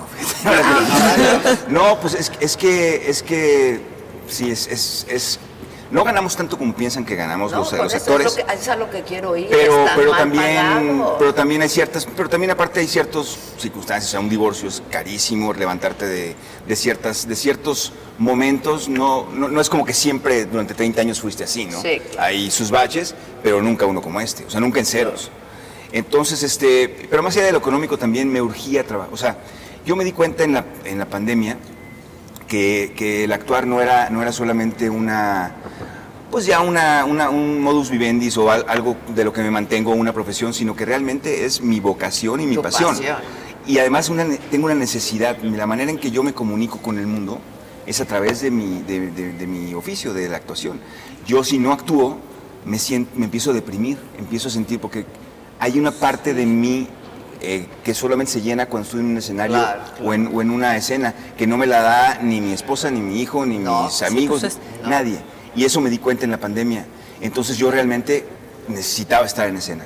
Y luego en el proyecto de Luis Miguel, que era, uno siempre entra a un proyecto y no sabe si le va a ir bien, si lo van a ver. si Pero va- ese ya de por sí era éxito. Sí, ya Claro, Ese era entrar al Real Madrid. O sea, Sí, era, claro. decir, oye, estás listo, después vas a entrar, no vas a ser el delantero, pero vas a estar ahí dando pases, vas a ser eh, medio... Pero antes te dan Luis Miguel que Verne Sí, en Disney. Primero fue Luis Miguel, fue en, en noviembre empecé. Hace y, un año. y además con un personajazo, este, porque ya quedaban pocos personajes importantes, ya habían contado casi todo, y de repente ya no había muchos personajes que realmente tuvieran peso, y el abogado era un personaje de mucho peso. Este, entonces, este, Claro, en la tercera temporada fue el increíble. abogado sí pues fue el- entre él y Miguel Alemán fueron los que lo salvaron Lo revivieron. del, del Claro, ajá, precipicio. claro. ¿no? Estuviste en todos Eh, los capítulos, básicamente. ¿Mandé? Estuviste en todos los Y te capítulos. vuelves a poner. Pero además dices que revivieron pues muchos, ¿no? Como el burro Palazuelo y, y también Luis Miguel. No, Sí. fue el principal. Fue el fue el primero. Porque de ahí empezaron sus giras. Sí. Pero fue parte de todo un plan, de hecho, y la- él estaba tronado también. De hecho, en la tercera temporada te lo explican. O sea, realmente Sí. fue un plan. Fue un plan de maestro De Miguel, de, de. Miguel Alemán de decir, decir, mira, no te puedo prestar porque sé que cuando le prestas a alguien así es a fondo va. perdido, ¿no? Claro, a fondo pero, perdido. pero voy a llamar a un grupo de inversionistas. Este abogado te va a sacar adelante de las broncas, va a negociar todo. Y entre todos vamos a poner este pool de tantos millones de dólares. Vamos a contar tu vida. Pero después de la, de- vamos a firmar un contrato que después de eso nos vamos a, a- a conciertos, luego hacemos las 100 temporadas, hicieron todo un plan para que les pudiera pagar de regreso y aparte para que él reviviera. Que si ahorita Y- decías, saliera de deudas. hacías hincapié en, en- en esta situación de cómo puede estar mal, todavía es peor cuando escuchas a alguien como de la talla de Luis Miguel que estuviera en la ruina, Bueno, ¿no? pero ese es por su tipo de vida y su Claro. estilo de vida. Porque aparte seguía gastando idéntico. Como los boxeadores. Vivía en un ¿Cómo puedes creer que un desorden. boxeador que ganó 100 millones de dólares esté en la ruina? Te lavando Mike coches. Tyson se fue a la ultra ruina, o sea, tuvo que pedirle al Estado diciendo que estaba en quiebra. O sea, él sí fue a decir que Y estaba aparte en en México es difícil gastar tanto dinero, pero en Estados Unidos siempre, si te fijas, Mucho. siempre hay alguien que te va a decir, mira, esta copa es especial Claro. y vale un millón de dólares y solo para ti. Y va a ir y, Y la, la compras. Sí, como la puedes comprar y, Y te- antes no. Ajá, Entonces te la compras. la Claro. quiero, ¿no? Haces. O el coche, o el- los relojes. Bueno, no perdió algo, perdió un juicio Luis Miguel e iba a pagar con un coche o con un Sí, yate la- o algo y no sabía dónde, Royce, ¿no? pero no sabía dónde lo tenía. Es cuando, es, cuando, es cuando entro yo, si no sabía ni qué... O sea, no sabía que tenía ese Era un coche. Un Rolls Royce, ¿no? se vio- ya lo retrataron Ah, de una, ¿salió? o sea, en la parte más decadente. de Se balconeó y eso y eso eso lo hace más humano. Un Rolls Y Royce a, no y a nosotros dónde nos gusta está. ver ver a estrellas humanas Pues más que a estrellas inalcanzables y que, y que no tienen ver. supe Por eso la gente se conmovió tanto con la tercera temporada, yo creo. Sí, la tercera regresó. A mí la durísimo. segunda no me gustó. Fue la que Yo menos la gustó. dejé a la Sí. mitad, la neta. Yo también. Yo tampoco O sea, la Claudia de Icaza la también. debo. Porque hacía, yo la vi en Twitter, hacía muchos corajes con la serie y la desmentía en cada episodio. Pero Claro. otra vez, o sea, es la que autorizó Luis Miguel. Pues sí, Entonces ya, tú ¿con como qué te amiga quedas? o ex amiga o lo que haya sido, te quedas callada, yo creo. Y el único Sí. personaje de la vida de Luis Miguel que respetaron fue Araceli. Araceli Ah, Mendoza. sí, no, salió, no pero no hayan respetado, no, porque ella no quiso. Ella no, ella no quiso. o sea, me sacas y... Porque no respetó ni a su hija. mucha No, Sí. No, pero él, pero, Pero- pero él tampoco quería hablar de ella. ¿Verdad Lo que no? yo sé es que él, ella hizo todo este rollo amenazando Mediático. cuando él ya había decidido no tocar ni a los hijos, ni a los dos hijos, ni a, ni a ella. Ella, por alguna razón, él, Pero él no quería tercera tocar levanta. eso. ¿Eh? Es que a mí la Sí, segunda la tercera a mí sí me levanta gustó mucho. No, Pues es, la tercera pues es- sí es- es- es- es en la que estoy yo. Y fue por no- Plutarco. Sí. Exacto. De Bueno, salud. lo dirán de chiste, pero cuando ves que va a estar Plutarco Asa, Ah, Sí, pues claro. sabes Sí. que algo bueno Eres un- vas eres a ver. pero mira, más allá de No, y lo digo en serio, Gracias. sí. Gracias. Sí, Mira, hay actores que marcan y que dices, este es un verdadero actor. y Tiene, tiene, mira, tiene dos, tiene dos razones, según yo, para que la segunda se haya caído un poco. Una, que si la ves es una peliculota. La 1, 2, 3. Sí, claro. Y siempre en las películas el principio es muy bueno. Lo de la, pan- la pancita es difícil y luego cierra bien. Y yo creo que eso es lo que le pasó un poco. Y la segunda razón, que no sé qué tanto lo hayan hablado los productores, espero que no me regañen, es que no iba a haber segunda y tercera. O sea, era una segunda temporada que a la hora que llegó la pandemia decidieron hacer, hacer dos. Entonces la- esta segunda la alargaron mucho Eso es lo que yo y se siente, y se Yo siente. siento que la tercera ya fue como, vamos a tu, hacerla ya. tu, tu, y vámonos. Exacto. Y se grabó que al se mismo tiempo, acabe. ¿no, Plutarco? A mí, Una detrás de otra. Sí, Martín Bello me dijo que se grabaron este, de forma simultánea la segunda y, y- y la tercera. Y, y, mira, obviamente lo que vende es Luis Miguel, pero lo que, de lo que la gente, lo que poca gente habla, es de lo que yo viví, que me preguntabas qué, qué fue, qué tal fue haberla hecho. El- la manera en que se grabó esa serie es increíble. O sea, realmente el laboratorio Una escénico. Una producción donde hay lana, ¿no? O sea, Este, cada sí, escena te tardabas muchísimo. Había, Mucha calidad, eh, Diego sí, estaba sí dispuesto a experimentar. Diego lo más. lo máximo, los- el, el- el- el director también se improvisaba mucho. Y para poder lograr es- esta, esta, esta relación entre él y yo, que era difícil porque no te podías pasar demasiado porque Luis Miguel te hubiera corrido. Claro. Pero tampoco podía ser el sumiso como todos los demás porque se hubiera perdido. Entonces realmente teníamos que llegar a, una, a un estilo de afloje, que eso se, se- se hizo como un laboratorio, como si fuera teatro, y eso no se hace mucho en la televisión, porque la televisión vas, aunque sea de esta de Netflix, vas hecho la Claro. mocha y no hay tiempo de, de- de realmente preparar, y esto fue maravilloso, y, y- y- y todo gracias a que Diego tenía una disposición de realmente entregarse Diego qué al bien 100. lo hizo. Increíble, Yo increíble. creo que esta serie a Diego lo llevó Claro. a la luna. O Increíble. sea, Y Más lejos que a Luis Miguel. pero a mí me preocupa Sí. mucho qué va a pasar con, con Diego Con Diego, después claro. como actor, ¿sabes? Pues se va a tardar un poco. Se ¿no? va a tardar un poco. Yo creo que se va a empezar Pero- a des- desempeñar mucho también como productor. Pero tiene tanto talento que yo creo que en, en dos segundos Qué bien lo hizo, va, ¿eh? va- va a ser otra cosa que- que va, que va a sorprender. Pero claro, te vas a tardar, pero no, no le pasa a él, le pasa a, A todo el mundo nos pasa. Yo cuando hice mirada de mujer me tardé muchísimo en dejar de ser Que de aquí de están mujer, diciendo que te. Ah, están volviendo a ver y que están enganchadísimos otra vez con mirada de mujer. Oye, Sí, es ayer estuvo con nosotros. Me estaban contando, ¿No Margarita. Margarita Es Araya, una qué tipaza. Mujer. Es una tipaza, sí. Una tipaza. Y a ti te tocó en una época, la mejor Espectacular. época. Sí, Fui el hombre más envidiado. Bueno, el chavo, el chavo más envidiado del, sin del momento. duda, sin duda. Sí, sí, sí. No, y aparte eh, nos- me, me cae re bien ella y Ariel, son tipazos. A veces los veo en San Miguel cuando, cuando voy para allá. No, no, qué, qué, qué, qué personajazo es Margarita. A mí, eh, a- yo a ella la admiro y la respeto muchísimo porque es muy genuina, Sí. ¿sabes? Es muy genuina Sí. y yo creo que eso se traspasa la pantalla. Y le llegó el personaje suyo porque es muy parecido a ella, es muy, es ella, o sea, ella es Y en un momento increíble de su vida, ¿no? Se veía Guapísima, impresionante, impresionante, sí. una historia padrísima. sí. Muy la bien verdad. escrito, sí, increíble. Y nos dijo- telenovela esa. eh. Yo me he sumado a verla ahora que veo que todo el mundo está, está hablando de ella otra vez. Y si dices, no, si era un garbanzo de libra. Porque a veces uno dice, a lo mejor es nostalgia y la, y, la, y la estoy idealizando de que era muy buena o está muy bien actuada, o que los, o los diálogos. No, me puse a verla el otro día un capítulo y dije, es que realmente estaba, unos diálogos increíbles, una puesta de cámaras y de, y de dirección de Toño Serrano y Jorge Ríos impresionante, un reparto Es que mandado a hacer, bueno. todos nos quedaba perfecto lo que estábamos haciendo, una pasión. Realmente sí, sí, sí te das cuenta que era un garbanzo de libra. Muchas Este, gracias. Que nos platique el chef. A ver, está, tenemos una pasta, muchachos, el pavo, puré de papa Ok. y ensalada de papa con nuez y frutos. ¿Tú siempre has festejado eh, Thanksgiving? o? Sí, a veces. Me gusta. Yo hay ¿no? años y años. ¿Eh? O sea, como que es de Hay años, ¿no? años y años. y años. Es raro, ¿no? Cuando te invitan al gringo, gringa, Sí, ¿no? Porque Lo que pasa es que yo soy, yo soy del norte y en el norte somos muy agringados. Entonces, Claro. Y a mí me parece muy raro que, que la gente que en el DF le entre al Thanksgiving, porque nosotros era Halloween, no Día de Muertos. Era Santa Claus y los Reyes Magos traían ahí chocolates.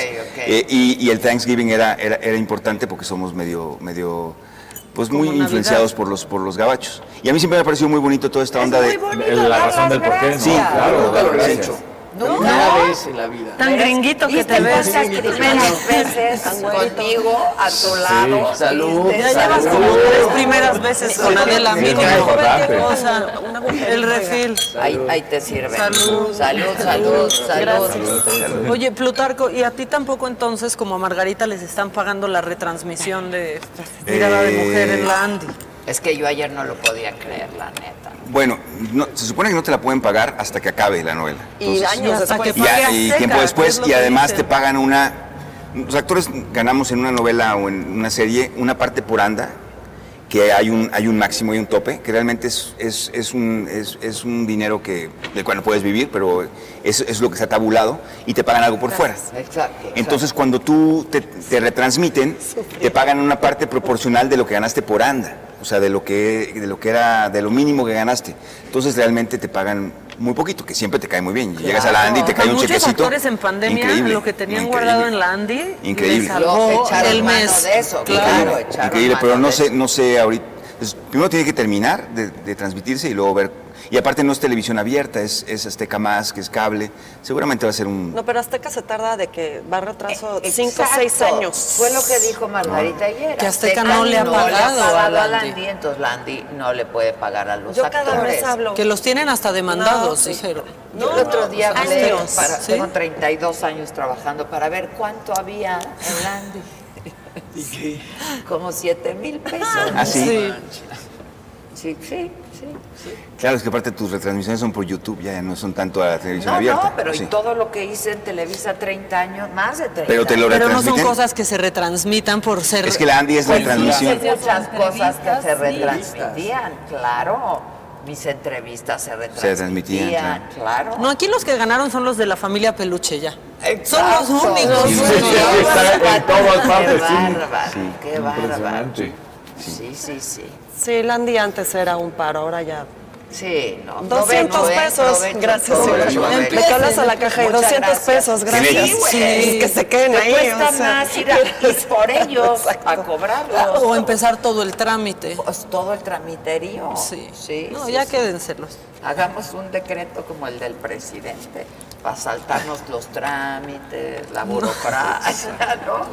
Sí, pues ahorita creo que Andrés García está muy enojado con Landy por, por lo Ah, mismo. pensé que con el presidente. Dije, ¿ahora por qué? Esa sí es nota, esa sí es Pues nota. no, ¿Por qué no sé si con el presidente, pero con Landy sí. Pero la verdad es que quién sabe cómo estén esos contratos tan, tan, tan complicados. Sí. Pero, pero honestamente, cuando hablas con gente de otros países latinoamericanos, Dicen ¿Tanto? ustedes qué maravilla que tienen Landy. Y qué maravilla que tienen Landa. O sea, Sí, realmente. porque ahí no. O sea, no, no tenemos el SAC gringo, pero tenemos realmente un par de, un par de, de Pero, por ejemplo, en buenas. Argentina, en Colombia, les pagan bien a sus actores, ¿no? No. Menos que aquí. Sí, no, no, el México es la meca de, de- de los actores en Latinoamérica. De todo, el definitivamente. deporte también. Y en Colombia su sindicato es Es- tremendo. no, en, en- en- en- Tremendo en- de malo. En Colombia, Mal, puedes, o sea, en, en Colombia, en Colombia es puedes, puedes trabajar este, 24 horas seguidas y nadie, nadie dice nada. Aquí hay Aquí está como la varias Dele. reglas. Aquí Acá está la está la Dele. Dele, la producción, yo la he visto. En, Arge- Argentina ganan muy 180 bien los actores en teatro. Ah, en teatro. En teatro, porque son casi Y siempre son- nada. son actores y productores. Entonces ahí, ahí viven del teatro. Y aquí muchos. nada.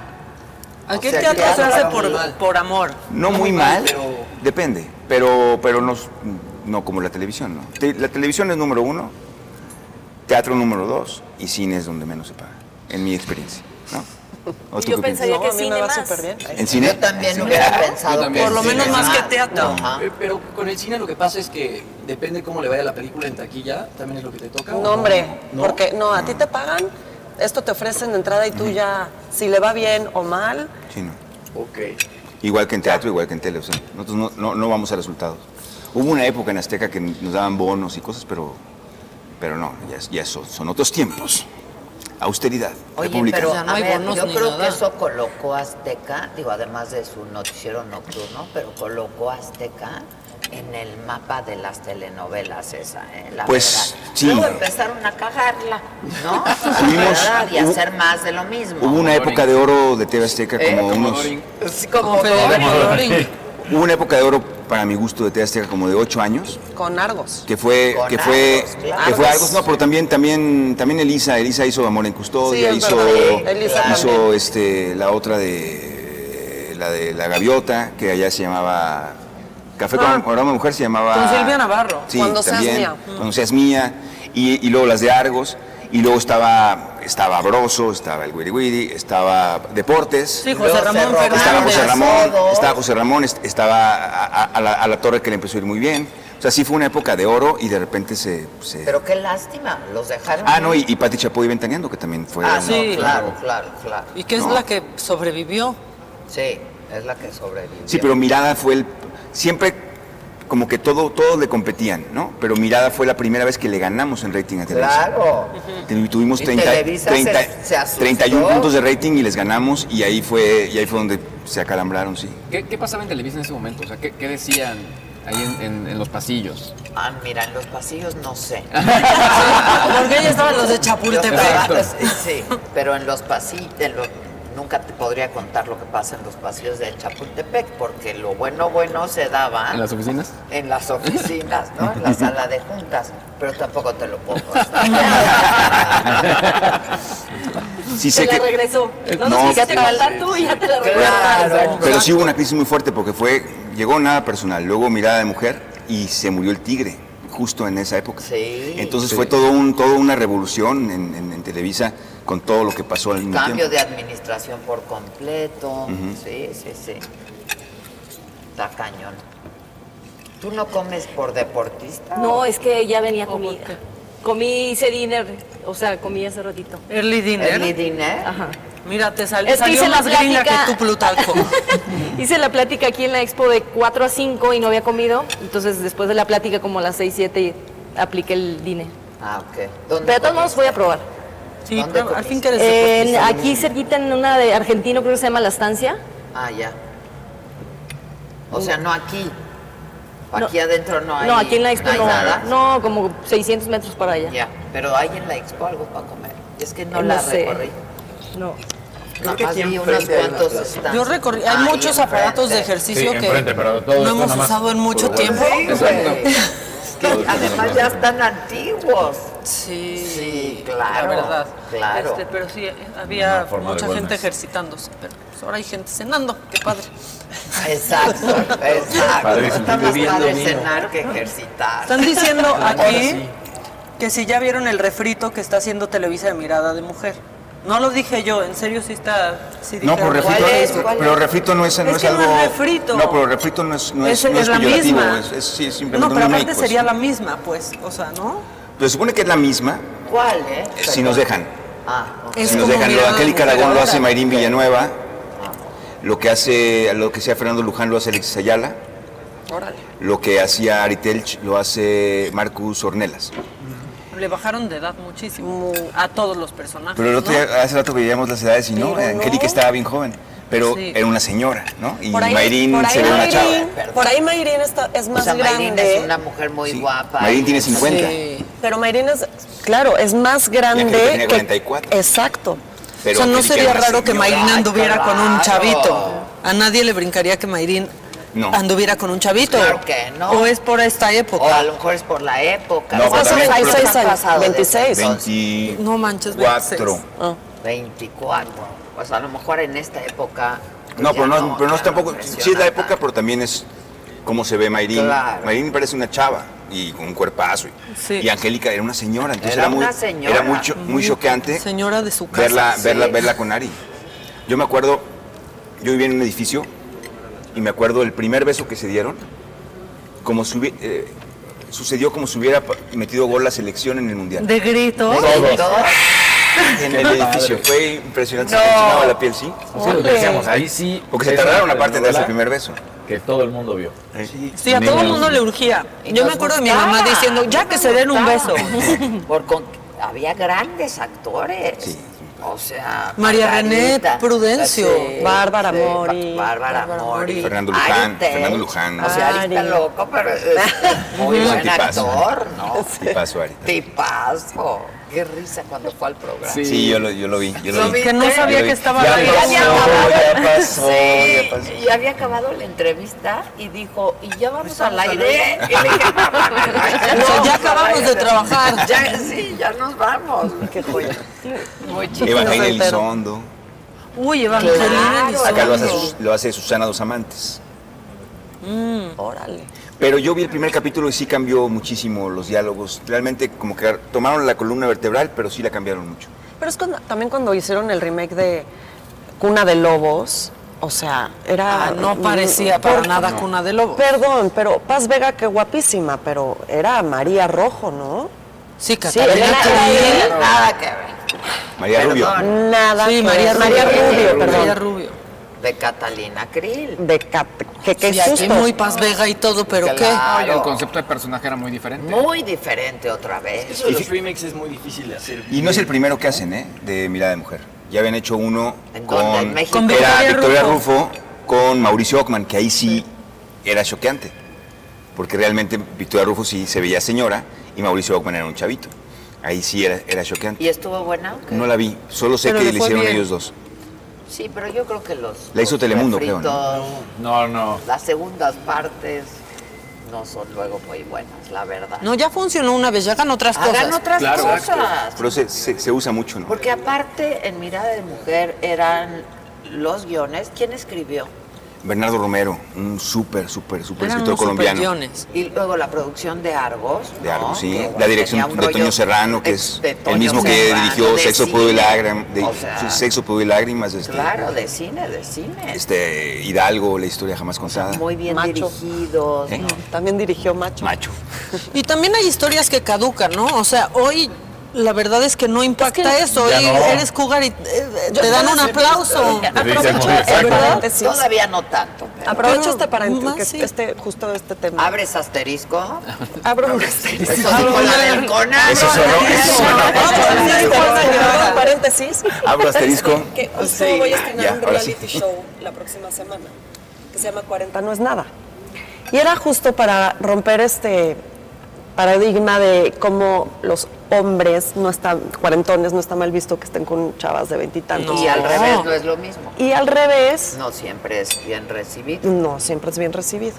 Entonces, este, está muy chistoso que estemos hablando de esto porque, pues sí, ahorita ya no se espantan que la cuarentona ande con uno de veintipico, treinta y pico, ¿no? O sea, o, o estoy mal.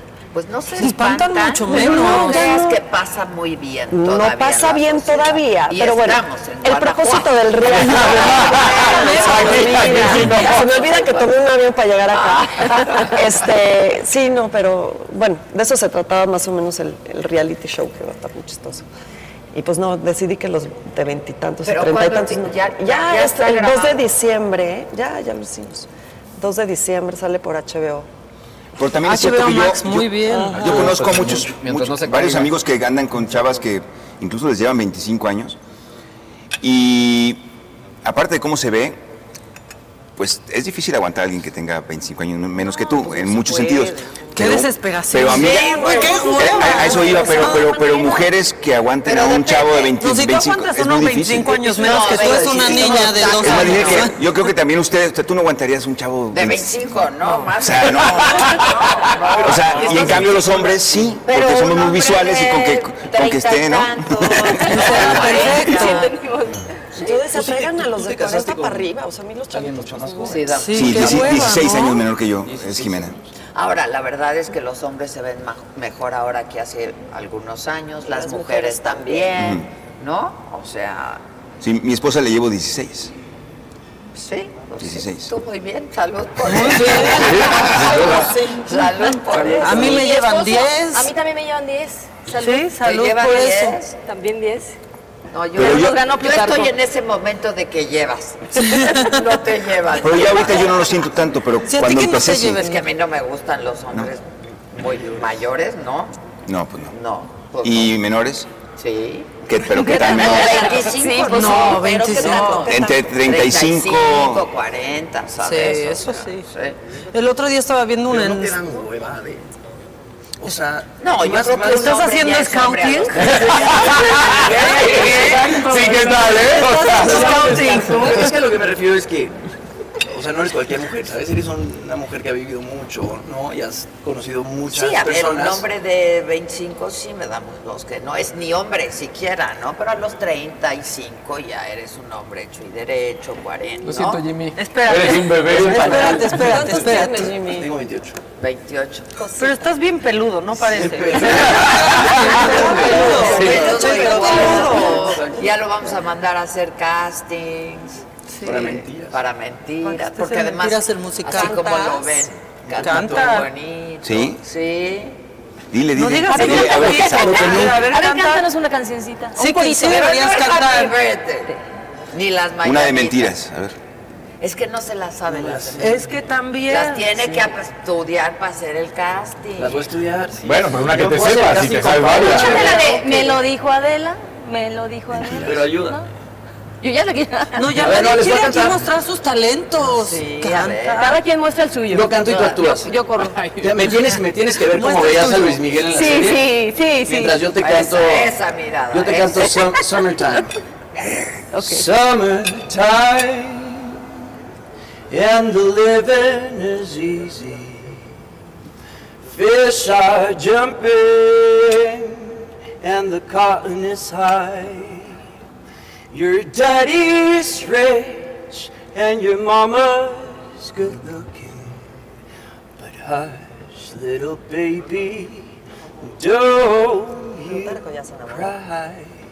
Ay, ay, ay. Eso. Plutarco ya te había así de soy Sí, tu- ya me estaba enamorando.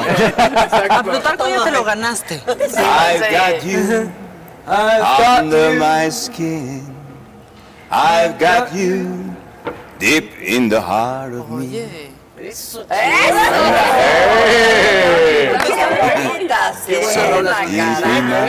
Uy, sí. Y están diciendo que traes Primero, un super look, que te ves guapísimo. Sí, y sí se ve guapísimo. Muy Muchas bueno. gracias. Fue para una serie que acabo de terminar que se llama Donde hubo fuego.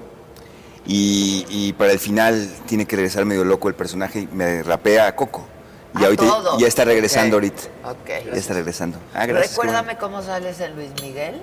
Con ¿Cómo? lentes, por supuesto. No, ¿No? A no, ver, no. recuérdame, recuérdame. Eh, salgo con el pelo relamido, con can- can- Relamido. canas aquí. ah, yo Este. pensé que con lentes. No, no uso lentes. Ok. Donde uso lentes es en El Señor de los Cielos, ahí es el Ah, ingeniero. ok, ok, y en el acá es realmente yo basé mi personaje, eh, no totalmente, pero sí en, en Rafael Heredia, lo ubicas, ¿no? Sí, claro. Que es el, el de El presunto culpable y que también fue claro. abogado ahora de Cienfuegos. Claro. Eh, y que en persona es un tipazo. tipazo. Entonces yo, yo Muy quería. sui generis, sí fue, quise no, no tomar tanto eh, por fuera, pero sí la energía de ese, de ese abogado, ¿no? Sí, el Rafa es un personaje. Sí. personaje. O sea, tú no platicaste con el abogado verdadero, por ejemplo. No, no, hiciste no. bien tu trabajo. Eh, Qué poco profesional. Bueno, tú porque era mamá de un amigo, la tenías fácil. Pues sí. Y Luis Miguel Aunque no fue no lo hubiera- algún si lo hubieras a- buscado, a, verlos actuar o algo. En nuestra temporada no fue la primera temporada, fue, de hecho sale ahí en el, en, en el episodio del Baby, cuando sale también el burro y todo, ahí sale Luis Miguel el, el verdadero y este y de hecho ahí se reconciliaron el burro y él, luego creo se volvieron a pelear después. ¿Otra vez? Sí, sí, ¿no lo contó en tu programa? o en, Pues es que algún- el en burro algún programa lo a contó. contar todo. De- cuando volvió a ver a Luis Miguel con platicó- No, creo que no fue, ni siquiera fue así. Creo que es- él es muy especial porque lo que ¿Luis yo. lo- Miguel o el burro? Lo que, eh, Luis Miguel. Lo que, yo, lo que yo escuché contado por el burro, yo pensé que había sido contigo, pero no creo que no. A lo Eh, mejor sí. Que dijo, dijo que se habían reconciliado, les dieron un abrazote, porque se habían peleado por una broma que le hicieron al manager eh, eh, Esteban y el burro cuando tenían Pero su programa de radio. hace años. Hace años. Y, y Luis Miguel se enojó y, y se le, le dejó de hablar. Se reconciliaron cuando hicieron este capítulo en, en- en el Baby O. Y luego el burro fue a verlo a un concierto con su a esposa. España. Con su esposa, no sé, no sé si España o aquí, pero fue a verlo y fueron al camerino a saludarlo. Y la esposa, como buena fan, se, Ah, se quiso tomar una foto con él y la subió. Luis Miguel se enteró y le habló al burro y le dijo, quiero que la bajes inmediatamente. Y el burro, por defender a su esposa, dijo, no, o sea, ¿por qué? Si no la bajas, no, no te vuelvo a hablar, no sé qué. Y, se, y, y le dejó hablar por la foto. Así, fue una cosa tontísima. Se van a reconciliar Tontísima. para la novena temporada Por otra vez. foto, ¿no? Bueno. Pero aparte, a mí me tocó, yo estaba en Hoy cuando salió la primera temporada y el burro estaba también en Hoy y lo invitó a Sevilla. Creo que fue Sevilla o es- España. Ahí se reencontraron. Después de Y se Después de Y ahí eso. mismo se pelean. Y, de, y o después sea, no fue en el baby, no esto. fue en el día del baby, sí, ¿no? No, no sé qué pasó antes, pero sí sé que el burro lo fue a ver a España. Ah, ok, ok. Y no sé si fue hasta también Rafa Herrerías o algo así que se Ah, encontraron seguro, en sí, España. seguro, sí. Que se encontraron en España y ahí el burro pues volvió el amor de su vida a su vida. ¿no? Claro. Y le dio como 10 años para seguir hablando de, De algo. eso, de eso, de eso. ¿A poco estabas en Hoy en ese entonces? En la primera ¿Qué temporada. día fue? ¿2018? 2018. Sí. O sea, salí en 2018. ¿Por qué estuviste en Hoy, Maca? ¿Qué, qué más quieren? ¿Qué más les sirvo? ¿Qué más les sirvo? No, pues está bien para empezar en hoy. Unos van, o sea, su finalidad es hoy. Ahí fue donde empecé, mi finalidad es otra. Eso, Tilín. Eso, Tilín. Porque así lo ven, ¿no? Mucha No, gente verdad es como llegar a hoy. la Pero verdad. sí, claro. Sí. ¿Y, y te gustó?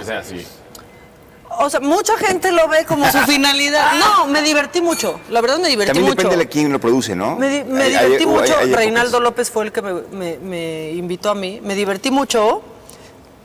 Aprendí mucho de lo que me gusta y lo que no. Y pues también hice buenos amigos, la verdad. Y fueron dos años y cachito, entonces estuvo bien. No fue tanto tampoco. Pero poquito no es. Fue lo suficiente. Claro. Fue lo suficiente y estuvo divertido también. ¿Tú harías hoy, Jimmy? No Por creo, ejemplo. siento que siento que no tengo la personalidad para hacer hoy. Y no, no, no, no le bailo bien. Pues gracias. No, sí tú le también, yo bailas siento bien, que- sí le tú bailas tampoco. bien.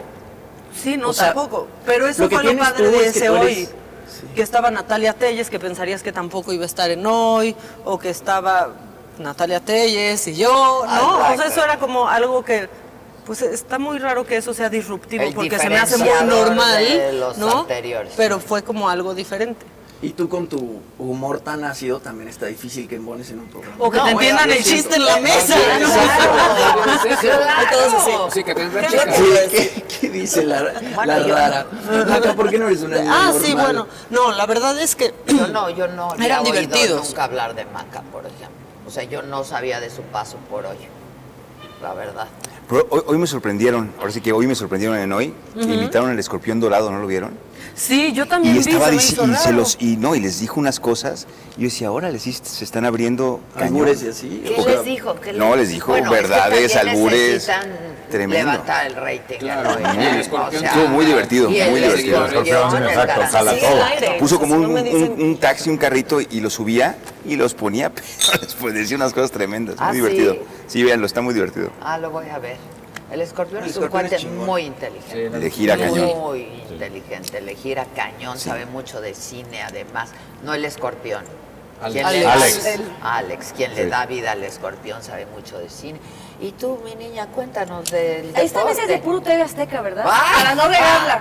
No, Pues no, hay un surtido rico. Está surtido. Hay un surtido rico. Ah, bueno, No, ya mira, puedo decirlo. hoy es de, te- Televisa. Yo nunca trabajé en Azteca. Ok, toda todo mi vida. No, No, tampoco. Dije, ah, bueno. yo trabajé, yo Bueno. trabajé en Canal 11. Ok. Ahí Televisa, empezaste. Azteca, sí. Desde el DIS, este es Sí, yo el investigador. dije, este cuate es genial. ¿Qué edad tenías? Fue un año antes de Mirada de Mujer, tú tenías 24. 24. Eras un Chiquito. bebé. De hecho, empecé Mirada de Mujer y, y por eso duré nada más un año y medio en Bisbirige, porque hablé con Patricia Arriaga, que era la, la directora de 11 niños, porque había, había gente bien, bien interesante. Patricia Arriaga, la hermana de Memo Arriaga, estaba, eh, que es cineasta, estaba la, la esposa Sariñana, Carolina Rivera, que es una super guionista, estaba Gustavo Loza como director. No, hombre, Era bueno. padrísimo. Estaba padrísimo. padre. Y- y- Sí. y- El y- once, Era. sus Era. mejores tiempos. pero me llamó y me dijo, es que no puedes estar en la mañana para los niños y en la noche besando a Margarita Ah. Gralia. Entonces tienes que decidir. Y pues, decidí. pues, sí, yo soy no fácil la decisión. Claro. No. Yo también hubiera dejado O Bisbirige. sea, porque tu intención siempre era Siempre fue actor. Realmente yo fui conductor por una, por una casualidad. Pero lo hiciste muy de hecho, me llamaba Alex ahí porque yo decía, yo no puedo, yo no soy conductor. Entonces tuve que crear, Crear un personaje personaje. de un conductor y a Clark el investigador para yo sentirme cómodo, si no me sentía muy raro. actuando. Sí, pero ahí lo hiciste muy Gracias, bien. Gracias. o sea, se veía bien la padre. manera, ¿no? La verdad, era padre. Era pa- Ilse Salas creo que también estuvo en, en Ilse estuvo en- Bisbirige en- algún no me momento. tocó a mí. O sea, como Estuvo más- Esteban Soberanes, estuvo Ajá. Silvia Navarro estaba en la cachicachiporra, muchos pasamos por ahí. cierto. A ver, Casarín, pon el deporte en la Claro que sí. Oye, y, y me iba a poner a mencionar Así telenovelas y todo, pero dije, yo también tengo mi lado, este, además del deportivo, que Sí. ahorita platicamos, pero también tengo, no artístico, no canto también, ni bailo, ni nada, pero me encantan los reality shows y, y programas de concurso. Ah. Entonces, no sé si se acuerdan de uno, que- uno que hubo en TV Azteca en 2003, que se llamó, fue el primero que hubo, que se llamó El Conquistador del Fin del Mundo. Claro. Fue en Patagonia. Y ese Es fue que, el... además ahorita que preguntabas de Azteca justamente la está rompiendo. Ahorita es el, el, el que domina en todo. Ay, sí, sí, porque No, tú no, no. estás ahí. No, no, no, lo, lo en serio. va bien. El exatlón. sí, Sí, el claro. exatlón, Survivor. Survivor. El exatlón vino a cambiar todo, absolutamente. Y Survivor también le va muy Survivor bien. le va bien. Y además, lo que a mí me parece que es excelente, que es en tu caso, por ejemplo, que agarran atletas profesionales con atletas amateurs, ¿no? Y entonces tienen, tienen la posibilidad de mostrar. Porque, quieras o no, y te lo decía hace ratito, tú eres una atleta olímpica. Eso no es cualquier cosa, ¿no? Y además fuiste pues, la no. primera mujer triatleta en llegar a unos Juegos Olímpicos. Ah, sí. Ole. Sí, en Ole. 2008 en Beijing. Cuenta. Pues bueno, el, el triatlón es un deporte muy joven, empezó en Sydney en el año 2000 como de exhibición y apenas hasta Atenas, que fue en 2004, fueron dos hombres eh, y las que siguieron fueron las de Beijing 2008. Entonces ninguna mujer mexicana había podido calificar, como que lo veían algo muy imposible, muy difícil de alcanzar y pues gracias a Dios se, se fue dando todo, se abrieron las puertas y, y, pues sí, fui, fui la primera de estar ahí en, en- en Además, Beijing. Te voy a decir otra cosa que también, porque creo que no le andas contando más para que le eche sabor. Estamos hablando de en seis años prácticamente, porque arrancas fuerte en el 2012 a, a darle con todo al triatlón. Empecé tardísimo, de 20 años. Es Normalmente. y en el Sí. 2018 ya estaba en unos Juegos Olímpicos. Sí, fue muy prematuro todo el, 2008. el proceso, en Sí, 2008. Sí, sí, o sea, más bien Sí. 2002 y en el 2008 ya empiezas. Sí, así es. Ahí dije, Sí. Y ahora tengo otro proyecto que Dios quiera que se se me logre.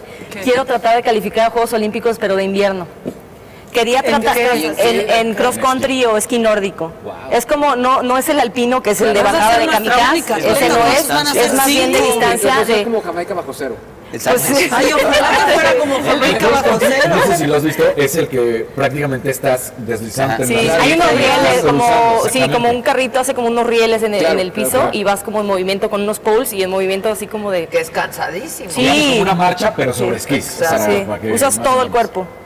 ¿Y dónde entrenas eso? Pues eh, todo el, el proyecto empezó con Bernardo de Garza, que estuvo en la CONADE, y él vio que había, eh, la selección de Noruega había ido a Juegos de la Juventud olímpicos de triatlón, habían sacado medalla y ellos mismos fueron a Juegos Olímpicos de Invierno y también sacaron medalla. Obviamente los de Noruega pues nacieron con esquís. Claro. Pero él dijo, bueno, y quizá un triatleta, o sea, el tipo de condición de cuerpo, de, de entrenamiento, Lo haga bien. lo haga bien. Entonces él nos convocó a ir a Vail, a Colorado, a un campamento de entrenamiento justo antes de la pandemia en, en diciembre.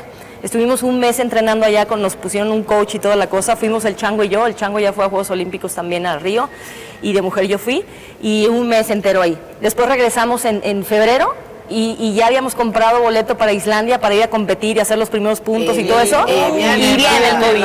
Entonces, Iba para el 2022, Sí. o sea, iba para los Juegos Olímpicos. Para- ya van a 2022. ser en febrero Ahora en Beijing y quería regresar a Beijing para sacarme la espina porque no me fue muy bien en el triatlón. Hace, Ah, ¿no te fue bien? hace 15 años fue mi, de mis 500 carreras que llevo fue mi peor carrera, entonces como que quería regresar a sacarme la espina y dije, son señales, el- se están alineando los planetas, tengo que regresar a Beijing. Pero pues yo no, ya no, ya no, Beijing ya está muy pronto, entonces lo voy a intentar para Italia, que es en 2026. Ah, está Entonces, a ver, a ver, a ver qué tal, a ver si se puede. Pero pues sí Si el príncipe, si el príncipe, Juan nuestro mexicano que. Sí, ese mero tiene no sé cuántos años de edad y Sí. tantas olimpiadas, pues no hay edad. Iría de 46 años. Pero, Ah, pero ¿Ha bueno. ganado algo él? No, Nomás va nada más eh, ¿verdad? participando por México, porque México no tiene un atleta que vaya y participe, y entonces califica, consigue los puntos y ahí está. Pero en esta ocasión tú lo puedes hacer. Sí, sí, entonces a, a ver, tendrías que irte toda la Sí, estación, ¿no? yo creo que O sí, sea, un año antes de los juegos, irme a vivir a, a un lugar de nieve y estar ahí dándole y dándole, y hacer competir y hacer puntos y tratar de estar ahí. ¿Y tu familia? Mi familia es de Guadalajara, tengo dos hermanas más grandes que seguro están viendo el programa. Mi hermana la más grande dijo, mira, si te pones nerviosa, ponte a cantar.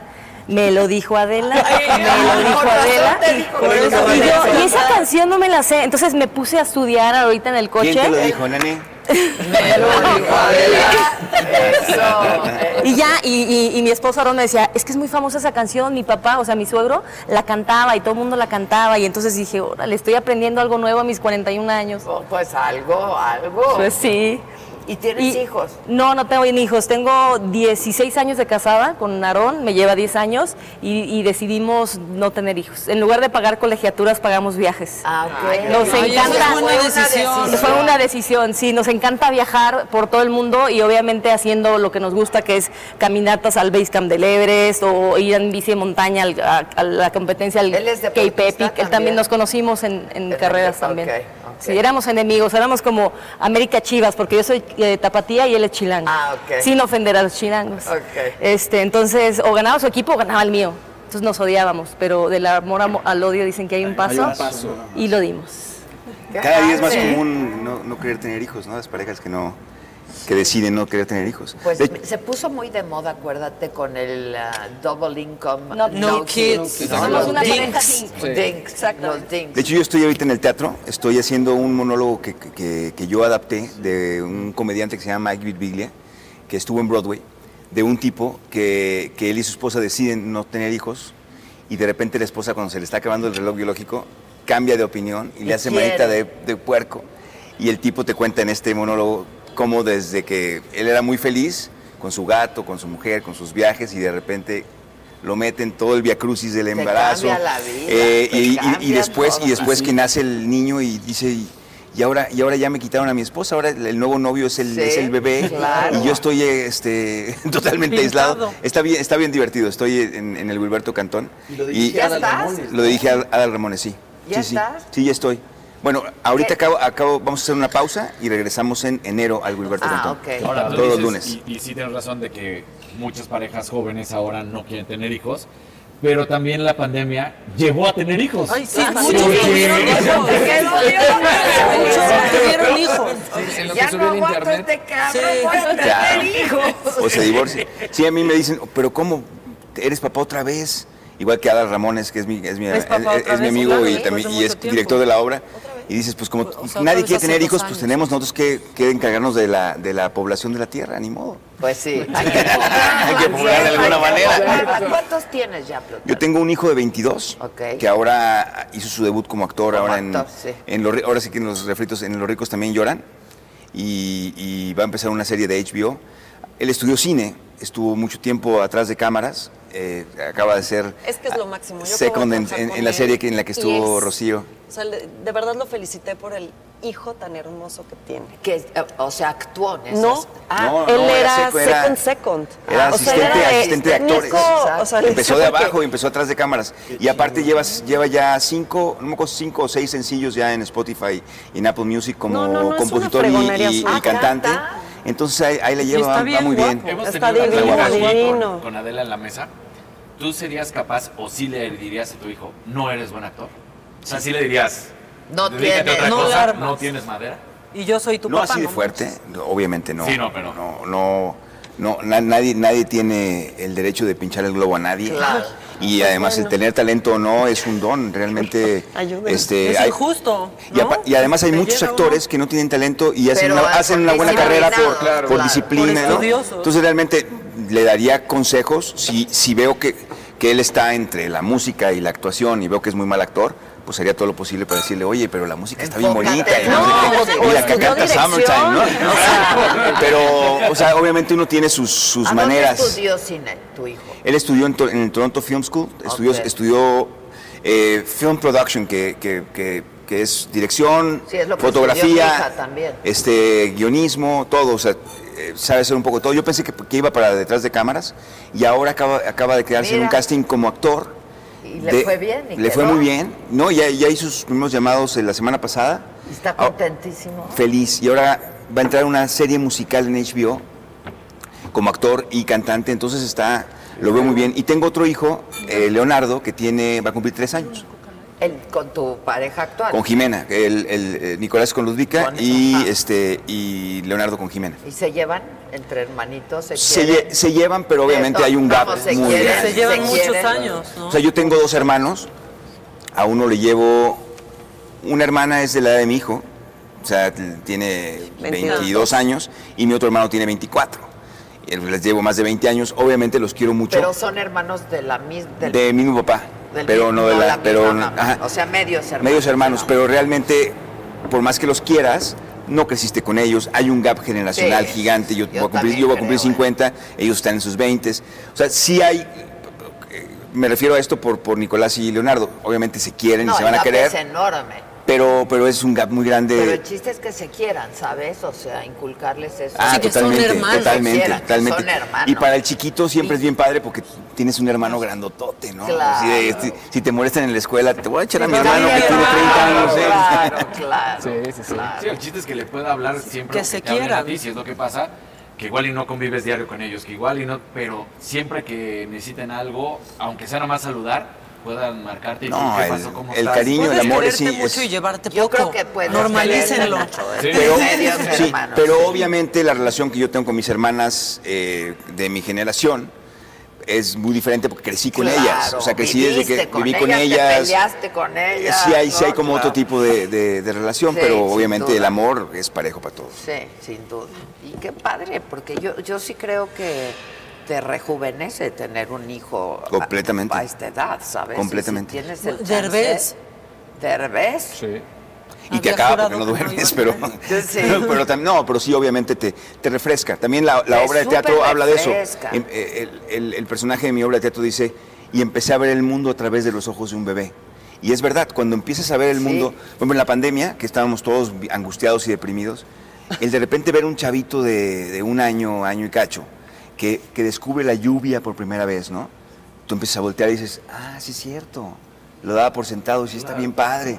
Y de repente les llama la atención el pajarito o la lagartija o tal, empiezas a rejuvenecer, te empiezas a refrescar todo, todo lo que ya dabas por sentado y que de repente te, te hace un poquito más amargado porque ya todo, todo está flojera y todo, ay, sí, Ya eso ya lo viví, viste, eso ya lo hice, ¿no? Sí, sí, pero y a través de tu hijo empiezas otra vez, ah, no, sí está bien padre, Te ay, no me había vuelves a sorprender de cosas sorprendes que de ya todo, no sí. te ¿Y sorprendían. no te pasó algo muy cañón? Porque, o sea, mi hermana que tiene una hija chiquita también, pues ella empezó a crecer con la pandemia y veía muy normales las cosas que para nosotros eran novedosas. O sea, ella, la niña antes de salir pide gel, ¿no? El O- cubrebocas. sí, qué y entonces grueso, ver ¿no? cómo pues tu hijo chiquito también veía eso como algo normal porque no conocía otra cosa también debe ser algo impactante. Claro. A mí me impacta con mi Sí, sobrino. no, y psicológicamente muchas cosas, para bien y para mal.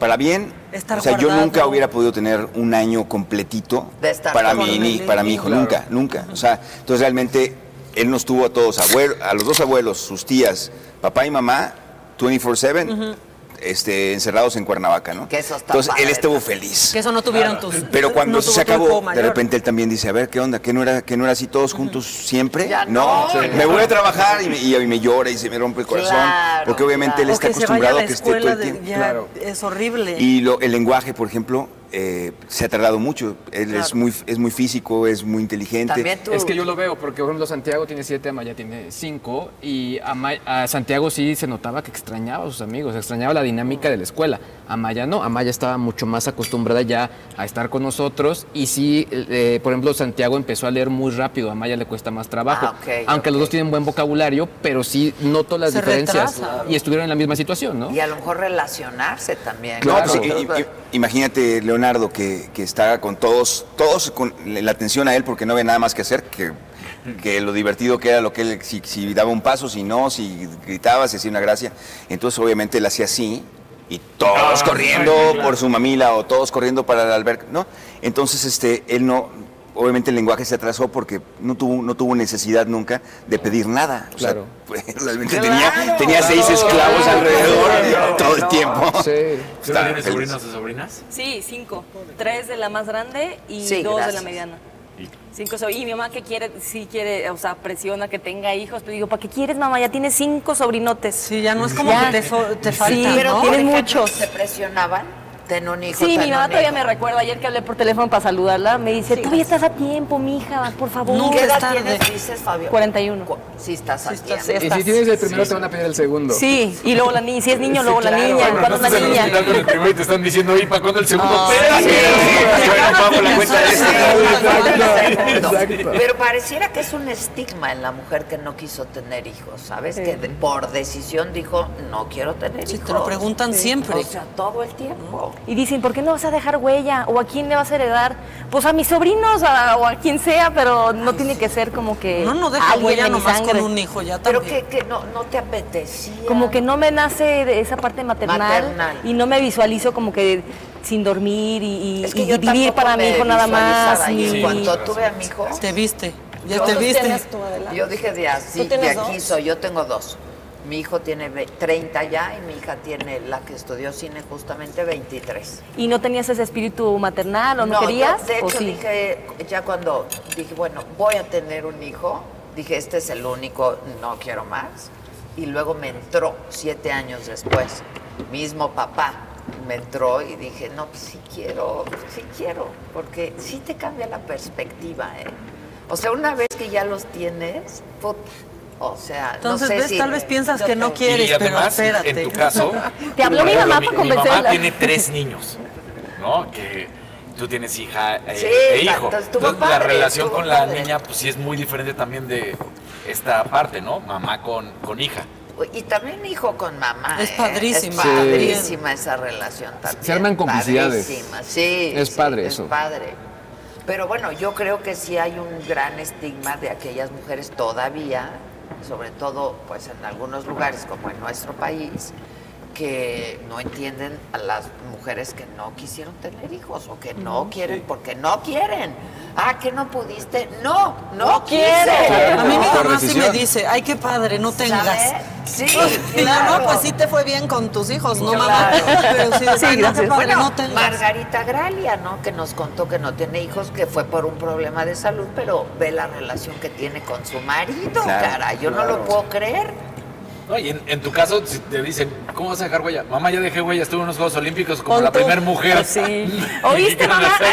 O sea, así de fácil, la ahí hay más. No, Buena, pero, buena, pero- buena. pero además todo eso suena muy, muy romántico porque una huella la puedes dejar para bien y para mal. Claro. muchas personas han dejado huella en sus, en, marca. en- en dejando unos hijos eh, mal cuidados, mal amados y obviamente Incompleto, y que ahora los tenemos que padecer todos en un semáforo o en, o en la Cámara de Diputados. ¿no? o sea, realmente eh, o como o Luis Palacio Miguel, Nacional. cabrón. O sea, ya que Sí. estamos hablando de la serie, es durísimo. O sea, y de pronto nos preguntamos por qué Luis Miguel es así. Pues, bueno, es, Sí, es lo- más lo que vemos en la obvio. primera temporada. O es sea, más que obvio. Es más que obvio. Sí, ¿de, de, de qué Lo otra manera lo podría ser? explotaron, o sea... Sí. La mamá, o sea, todo el trauma y de... Sí, está Sí. muy cañón, está muy cañón. Le dieron su primer chupe, ¿qué? Como súper chiquito. A los 11 o no A los sé. 11 y lo llevaron a un también, Pero a no un te vayas table. lejos, o los así, niños ¿no? que Pero si hacen- tienes eso, yo no entiendo cómo después, o sea, yo no concibo en mi mente y, y próximamente para ser papá, estar lejos de mi hijo, ¿no? O sea, yo no, yo no, Ah, pues porque repites No- no funciona. patrones Repites patrones. pero, pero quisiera todo lo romper con eso, ¿no? o sea, dices, si a mí me faltó tanto, yo no quiero, yo pensaría. Es que la vida, es, la vida es tan compleja que, que a veces a veces no sabemos, en el caso de Luis Miguel yo no sé en, en qué ande, ¿no? Pero yo me imagino que si yo siento que soy alguien que tiene una cierta programación y soy nocivo para unos niños, a lo mejor está, está, está mejor estar lejos. Claro. A veces está mejor no, no estar tan cerca, ¿no? O sea, Le- también es... Sí, o sea, no, porque les haces más daño cerca que el daño que pudiera hacer tener un papá ausente. Claro. La verdad. Porque a veces ni siquiera ser porque eres una, una mala persona, porque simplemente no sabes ser papá o te enseñaron a ser un mal papá y, y sin, y sin querer no o tienes una adicción o tienes cualquier Sí, cosa que, que puede que puedes afectar más a un niño que y todo el mundo ¿por qué no los ves? Pues Tuviste una referencia tan fuerte que la quieres evitar. Sí, está cañón. eso puede ser, digo, na- na- nadie sabe, solo Claro. él sabe que pero de que se lo está perdiendo, se lo está perdiendo, porque a fin Ah, de cuentas que tu, pierde- tu Sí, cura, sí. tu cura siempre a todo, si eres papá, es, es Sí. estar cerca de tus hijos, porque estando yo estando con Nicolás o, o con Leonardo me, me he curado de muchas Yo cosas también con mis que, hijos, que de todo. sí me, me volví una mejor persona en muchos sentidos solamente de, de- de verme a, a través de sus ojos y decir ah esto no lo voy a hacer porque ve cómo me está viendo este la admiración con la que me ve más vale que esté un poquito claro. a la altura de las expectativas de este chavo no sí. Le estaba y, contando, y eso le estaba contando a Casarín y a, y a Jimmy que hice una videollamada con mis hijos. Y entonces me dice a Maya, ¿sigues en tu hotel con jacuzzi, papá? Que está padrísimo, Sí. se sorprenden y entonces aprendes a volver a sorprenderte tú de un montón de Sí. cosas que ya no. Ahora, lo que sí pienso es que los hijos sí separan a la pareja, ¿eh? sin duda. totalmente Uno pensaría que no, que es el motivo de unión. Ellos Ay, sí, no. Para nada. ¿Tú qué? ¿Tú qué? Yo sí siento que sí tiene que, o sea, sí, sí estoy de acuerdo. Que separan a Sí. la pareja. Sí, porque las ¿Tú te mamás cuando separaste? Yo me separé, sí, me separé y este y sí, cuando te vuelves mamá por primera vez, pues, claro, te estás vuelves, toda, o estás sea, ahí sí, es 24/7 un y luego ahí. viene otro y peor y entonces pues La sí, pareja se, se y estas cosas que complica. hacían juntos y estas pues Se no, se- no complica, pueden sí. ser. Sí, te, te, te separa como novios, ¿no? Como, la, como pareja. Exacto, exacto. Pero, pero sí te une de otra manera. Si hay una. un- hay- hay- es que es una cosa por otra. Es que la, la vida nunca te da todo, todo junto, Sí, ¿no? exacto. Te da acá y Claro. te quita acá, ¿no? O sea, Sí. te quita tu novia, pero sí te da un. O sea, ahora los dos son. Si, si, si el chavito le, le empieza a dar temperatura, te- unes con ella como nunca. Ah, un no, equipo. claro, O sea, claro. yo, yo ahora que tengo, que tengo tantos años de divorciado y que no hablo con, con- con mi ex, yo sí, en el primer problema que tuvo Nicolás, ¡fum! Los dos, cada quien desde su, desde su distancia, éramos uno, ¿no? Y ¿cómo, ¿cuándo te lo ibas a imaginar con nadie que, que- que te dejes de ver o que te lastimaste, que de repente por alguien te puedas juntar de esa manera? Y deja de importar incondicional, el motivo todo, por el cual están todo. Claro. todo. Sí, también lo importante es el momento en el que tienes hijos, ¿no? O sea, entre más maduro seas y mientras más hayas vivido, creo que pues es más fácil que una relación se mantenga junta. Pero nunca estás listo. Es que sí. Es que, o Es sea, los sí puedes es. tener a los 20, a los 25, 30, 40, 50 y nunca vas a estar listo. Es que... eh, Pero eh, estás más listo a los 35 que a los 25. Depende. ¿Quién sabe? O a los Depende. 16. ¿Quién O a los sabe? 16. es- mira, es a que... ver, bueno, yo sí creo que hay una edad para todo, pero también creo que cuando, cuando eres joven puedes compartir muchas más cosas con tus hijos, ¿eh? Claro. Muchas más. Y también eres más flexible, Y aguantas cuando eres más mayor, cosas. Te lo, con más disfrutas de otra forma, de otra forma. O sea, es igualmente disfrutable, eh, Yo- pero... yo pero Sí, mí mi papá me saca forma. 27 años y es mi brother, o sea, es, es mi mejor A mí mis papás me sacan 36, yo siempre tuve papás este, grandes cuando iba a la escuela Y fueron los papás más espectaculares de la tierra y los más este, open-minded de todos mis cuates. Pues Mira- gracias por eso. Yo, gracias. Exacto. O sea, yo entre mis dos hijos tengo un gap de 20 años. Sí, y sí, te puedo hablar de ser papá joven y ser papá grande. Y la verdad es que, como lo que acabo de decir, una cosa tiene unas ventajas, una Sí, cosa y ventajas la otra. claro. Realmente, cuando estás chavo, incluso también como pareja, cuando te casas chavo, eres más inconsciente, más, más te, te avientas a todo, tienes Sí. mucha energía, mucho entusiasmo. Y cuando estás más, más grande, eres más sereno. Más eres prudente. Más prudente, pero, pero las dos cosas son, tienen, tienen lo suyo. Sí, tiene lo Unas suyo. pierdes una cosa, en otras pierdes otra, pero nunca. Yo no te podía decir ahorita cuál es la mejor época para ser papá, porque sí, mi mamá tu- me tuvo a los dos las 20 años, también fue espectacular, ¿no? O sea, Claro, y- o sea, imagínate el nivel de complicidad. Qué padre, también. pero también se equivocó cañón porque era una chavita, Claro. Y, y ahora la veo y le digo, ¿por qué hiciste? Digo, pues no, pues, tenías 22 años, ¿cómo no te ibas a equivocar, no? Claro. Sí, es cierto. sí, es Yo creo que el, el nivel de complicidad no tiene que ver tanto con tener ¿Con un papá joven. Mi mamá es mi cómplice, cómplice desde... Lo entiendo, lo entiendo, pero empiezas Pero sí cambia la dinámica, más por lo paciencia menos. para hacer un montón de Pues cosas, No, ¿no? incluso hasta más income, o sea, más ingreso claro, para podernos más realizar. ingreso ya de, ya de Sí. entrada, ¿no? Mira, si tienes un, un- una, por ejemplo, ¿tú, tú- tuviste a tu hija joven, muy joven o no? A los vein- a 27. 27. Pues sí, tú que lo hubieras tenido a los 20. Cuando tu hija tenga 20, tú vas a tener 40. O sea, ¿cómo no haber complicidad? O sea, están muy cercanas, ¿no? Exacto. Se pueden Claro. casi casi ir al bar juntas. claro. Sí. O sea, es muy diferente a una, a una chava de ¿no? 20 con una Yo lo hacía con mi 60, papá, por eso decía Sí, que me saca hago 27 años. Pero o sea, es personalidad y son Claro. casos como muy Totalmente, excepcionales, sí. esa es la verdad. Nos ves con una cara, hija. Sí, ya estamos Seguro convenciendo. mi mamá Va a salir le queriéndote dio ver. a Micha un- Hablando una lucha para que me convenzan entre todos. A ver, para mí no hay nada, o sea, no hay, yo siempre tuve mis prioridades muy, muy claras y nunca ha habido nada más importante para mí que mis hijos, nada, nada, nada, nada. Y me cambiaron la vida y la perspectiva de la vida por completo. ¿no? Sí. Entonces, eso, yo los amo y me encanta este nivel de complicidad que tengo con cada uno de ellos, que es diferente. Para distintas cosas, Es- ¿no? Para distintas cosas. Es bien padre, pero... Y es curioso lo- luego lo que platicabas el otro día, ¿no? Que también ya las atribuciones que se dan, que te hablan para regañarte, ¿no? Y tú dices, ah, chinga, chinga, chinga. No, y es, y es bien sabio de la vida que te, que te, que te den hijos porque ya en, en- como crecimiento personal, digo, no te, no te quiero convencer, pero, pero la verdad, el que te saquen de tu ego, de tu egocentrismo, Ajá, que y de repente lo más importante sea algo fuera de ti, es otra perspectiva de Sí, vida y otra manera de vivir, Yo completamente cuando nací distinta. mi primera hija, me dice mi hermana, ya no te llamas Rocío, ahora te llamas la mamá de Sofía. Claro. Sí, claro. Y sí es cierto. Sí es ¿Quién es la cierto. mamá de Sofía? ¿La mamá de, So- ¿la mamá de Sofía? Sí, claro. Sí. Sí, sí, Pero sí. eso te ayuda mucho como ser ¿Qué humano. edades tienen Sí, tus hijos? 10 y 13. 10 y Uy, La 13. bien niña 13. puberto. no, Sí, qué adolescente. sí, sí, Sí, sí, sí, El de ya, ya, ya, ya le digo. No, en la de 13, qué adolescente. Pero espérate, ¿eh? lo que te falta. Ya este es el principio, ya sé. Hijos chicos, problemas chicos, hijos grandes, problemas grandes. Sí, sí, sí. Sí. Entonces tú muy bien, mana. Cómprate un perrito. Cómprate un perro. No, compres, que por decisión dicen no. Está Y bien. Más si están de acuerdo con su Claro. padre. No, y más cómo está el mundo ahorita, ¿no? También. Bueno, yo Bueno, pensaría ahorita siempre eso. Siempre culero según la época. no, La la verdad, según La verdad es que si te pones... es, eh, todos En ese creemos- plan, Ay, sí. No, si te pones a comparar esta época con otras épocas, con el Estamos medievo, viviendo con la Segunda Guerra Mundial, con la Primera Guerra yo- Mundial. no sé la verdad es que estamos en, muchos sentidos mucho en una de las mejores épocas Del del- de la humanidad, de la verdad, con más derechos, pero simplemente uno uno siempre siente, sobre todo Que con ya tanta información, hay tanta información Que uno dice, es que ¿por qué sí. estás triste por lo que acaba de pasar en Bosnia? Y entonces, cosa que no pasaba hace Claro, dos siglos, ¿no? Nadie saca, nadie lo que pasa en.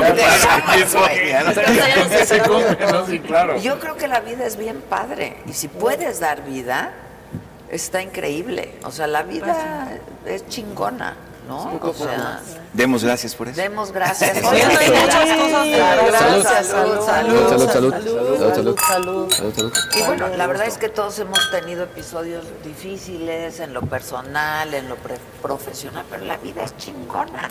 a pesar de esos bajones tan fuertes.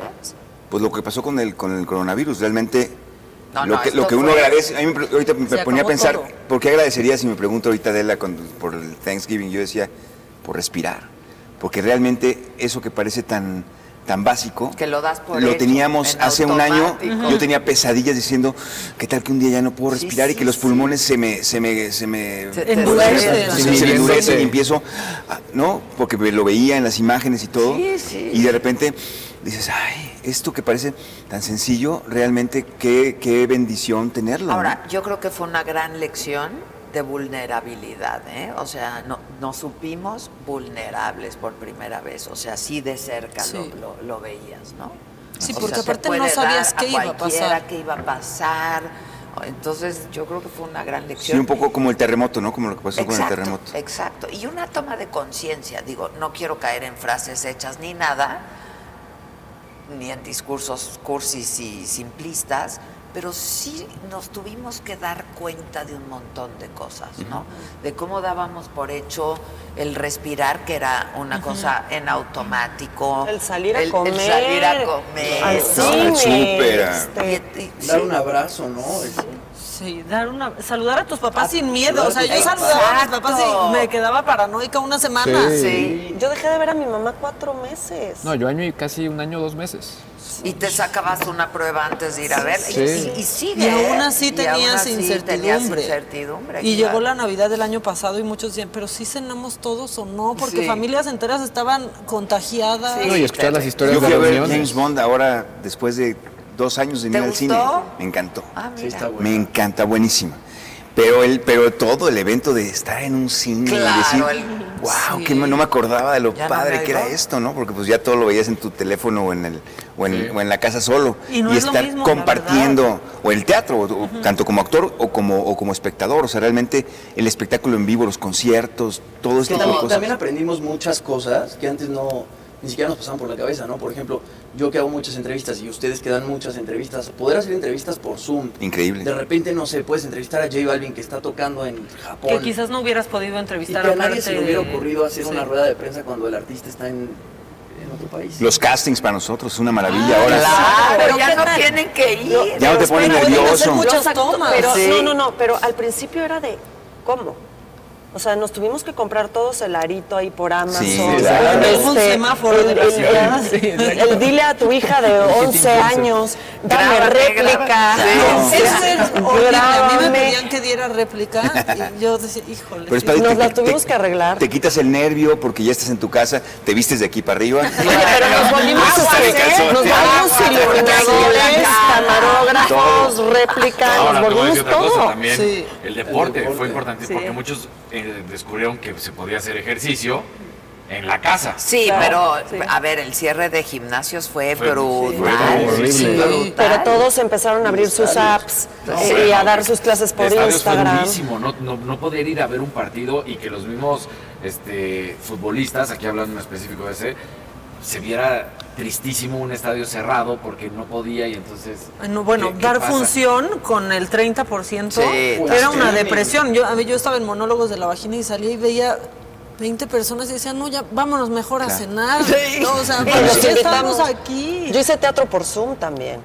No, eso era muy Yo me raro. puse mucho en el lugar de ustedes pero, porque los pues, olímpicos, o sea, realmente Ah, los el estar... ¿Dónde- el- dónde el- entrenaron? No, los, los, los cancelaron los olímpicos. Estás cuatro años preparándote, Preparándote. estás a punto de y de repente, tú, que es tu sueño de toda la vida, ya te ganaste el boleto y no, ya no, y a ver si el año que entra, y obviamente el año que entra ya no vas a llegar igual, no vas no a llegar... llegaron igual muchísimo. es una cúspide, luego Porque la un año no, es no un año, ¿eh? preparación, Sí, que vas, llegas a ¿no? un pico Todo tiene, y exacto. luego vas para abajo. Claro. Oye, ¿ustedes no vieron al tipo que hizo un maratón en su balcón? Sí, fue en España o algo Sí, así. sí, ¿no? sé dónde, iba, pero a maratón en su balcón. Imagínate esa locura. ¿Tú a, mí, cómo a mí el? COVID fue como, esta crisis fue como una oportunidad, porque yo normalmente busco carreras de fin de semana donde voy a competir y, voy por premiación de en efectivo, y dejaron de haber carreras y dije, ¿y ahora qué voy a hacer? Y se me ocurrió hacer competencias virtuales, hay un rodillo especial para la bicicleta y un programa especial, como somos como tipo gamers, pero no de sofá, sino arriba de la bicicleta. Ok. Entonces la O sea, sí aplicación haciendo ejercicio. haciendo Sí, sí, sí. ejercicios. Te subes a la bici, pones tu, pantalla, tu computadora, la pantalla grande. Es una aplicación que se llama Swift. Te conectas de todo el mundo y ahí están los avatars compitiendo. Y entonces eh, se me empezaron a ocurrir ideas y dije, ya sé, todos los jueves a las 7 de la mañana vamos Voy a a- organizar The Crown Race. No por el coronavirus, sino porque me llamo Claro. Fabiola Corona. Claro. Entonces, The Crown Race. Y empezamos a organizar, se conectaban amigos que se fueron a vivir en Sudáfrica, en, en Inglaterra, en Francia, de todos lados. ¿Con lana? Con, ¿mande? ¿Le metían lana? No, pues más bien Eso lo que buscaba era eh, eh, pa- eh, buscaba un patrocinador para darles algo y yo les cobraba primero 50 pesos de inscripción. De. Porque pues esa era mi ganancia yo de organizar el evento, ¿no? Y al final pues sí sacaba los resultados, hacía diplomas virtuales de primer lugar, segundo lugar, tercer lugar, les daba premiaciones en rifas dependiendo del patrocinador Ok. y nos echamos 73 ediciones virtuales. Entonces, eh, pues toda la comunidad dijo, oye Fabi, ya nos queremos conocer, como en Tinder. Me- se me afiguró como en Tinder, de que ya nos queremos ver y queremos ver si realmente el que gana primer lugar realmente le da o no le da. O sea, queremos medirnos y, y a ver de qué de cuántos verdad. cueros salen más correas. Y dije, pues órale, vamos a organizar una. Y hace dos semanas, ayer, yo vivo en Querétaro, eh, en la Peña de Bernal hicimos la competencia. Estuvo padrísima porque vino gente manejando de Tabasco, de. Reynosa, este Víctor Rico, un cuate, un cuate local de ahí de, de- de Querétaro. De Querétaro. Pero sí hubo cuates de Swift que pues que ganaban en Swift y que en la vida real pues No, no, no, no, es lo mismo. Para terreno- la vida pues real no es, No, o sea, no, no es lo mismo. Por más metaverso que nos vendan. Pues, Pues es que entrar al terreno, así de O sea, fácil. yo no pones la siento lo mismo hacer una entrevista, un one on one por Zoom, que Ah, aquí sí, a no, ¿no? A mí no me gusta. O sea, No, no, el, el teatro es imposible. O sea, mucha gente hizo, teatro hizo, hizo- hizo teatro eh, eh, Virtual, yo streaming. No, no, es que es muy raro. es Era de niños, por favor, tengo una hora que no pueden decir ni pío. Estoy Y, y que probando el wifi y este, no, no, qué estrés. No, el te- y aparte no sientes la respiración, no sientes Claro. las risas, no sientes la, La la emoción. Eso te va eso dando hace el muchísimo. teatro. Sí, y, a- y además, sí, y además el teatro realmente es, es un ritual en el cual te vas imaginando todo lo que el actor te va diciendo. Es que eso no era teatro, era un experimento Sí. que yo agradezco haber vivido en la Ah, pandemia. claro. La verdad sí fue como que qué padre. Pues sí, estoy había haciendo tenido algo, que hacer pero esto. no es lo mismo. Pero yo No. cuando, ahora que estoy en 2 más 2 también en la obra que con Adal Ramones y con Mauricio Islas, que es una comedia así hilarante, cuando oí- escuché la primera risa después de que regresé a la pandemia. Claro. O sea, hasta te asustas así de, wow, claro, ya no me acordaba lo que era esto. Es que eso es, no lo puedes, no lo puedes suplir con nada. Eso es el teatro, ¿no? Eso Pues es es- el teatro. Estuvieron nominados en los metros, ¿no? Sí, ayer fuimos, que también fue padrísimo porque cuando, yo, no me, yo no me imaginaba que la verdad lo, padre que ha sido este año en cuestión de, de trabajo, eh, que el teatro haya regresado. Y ayer pensaba eso, ¿cuándo me iba a imaginar hace un año que íbamos a estar en una alfombra roja que parecía los Óscares? O sea, una, una, una, Súper una versión bien buenísima, hecho. todo mundo súper bien vestido, arreglado. todo mundo con entusiasmado, feliz, echan, eh, con, un, con un glamour, show muy pues, padre, glamour, es, premiándonos todos, apapachándonos, abra- abrazabas a gente que, que si me los hubiera encontrado hace dos años en una forma roja, hubiera dicho, "Ah, hola, ¿cómo estás? Claro. Ahora eran unos fregados abrazos así, Sí, de, qué rico sí. abrazarte, qué rico volverte a ver. Eh, No, está, está increíble, la verdad. es- yo no, yo que soy un optimista, creo que soy un optimista. ¿Y es- Redento? sí, la verdad sí. La verdad sí, por eso, por eso luego, luego, Yo hubiera luego- luego que brinqué, no, ¿eh? brin- brinqué cuando dijiste, este, estamos en la peor época o es una muy mala, luego, luego, no, no, no, a ver, sí, eso No, me- me- levanta eso, me levanta sí, eso. Sí pienso que, que, o sea, aún así nunca me imaginé que, que tan rápido íbamos a, íbamos a estar en una alfombra roja de los metro. Estuvimos nominados en, en, en, en- ¿Por en dos Dos más dos. Y este eh, y es increíble porque realmente cosas que dabas por sentado, te hasta te daba Es lo que flojera yo digo, Ir a una premiación, hueva, qué eh. flojera. Ahora otra vez, ah, ok, y fueron a verla y me nominaron y, y- y les gustó, qué buena onda, ¿no? O sea, realmente, eh, eh, pues uno se siente muy agradecido. Sí. Nunca he dado por sentado lo, lo que, lo- las cosas buenas que me pasan, pero, pero nunca les había agradecido tanto como Es ahora. lo que yo digo, claro, claro. ¿Y cómo es que Adal dirige tu monólogo y aparte, o sea, eh, tu monólogo? Sí, Eh, ¿Cómo se dio eso? Adal, bueno, Adal y yo nos conocimos casualmente eh, caminando, éramos vecinos ahí en Santa Fe, ya no vivo ahí, pero cuando vivía ahí. Y nos caímos bien y empezamos a platicar, luego su hija se fue a estudiar a la escuela que estuvo mi hijo en Canadá. Y luego coincidimos en dos más dos y nos hicimos más amigos. Nuestras esposas, que son como de Más la edad, se, se volvieron como hermanas. Y eh, ahora que estaba en la pandemia, que yo deci- que decidimos, este, eh, yo la verdad ya me estaba medio, medio Desesperando. desesperando y, y dep- deprimiendo un poco. Y un día me desperté y dije, hay que hacer algo proactivo. No sabemos si vamos a regresar o no, pero hay que hacer algo. ¿Qué, qué, qué podemos hacer? ¿Por qué no? Este monólogo que siempre habíamos querido hacer, ¿por qué no me pongo a adaptarlo, lo compramos?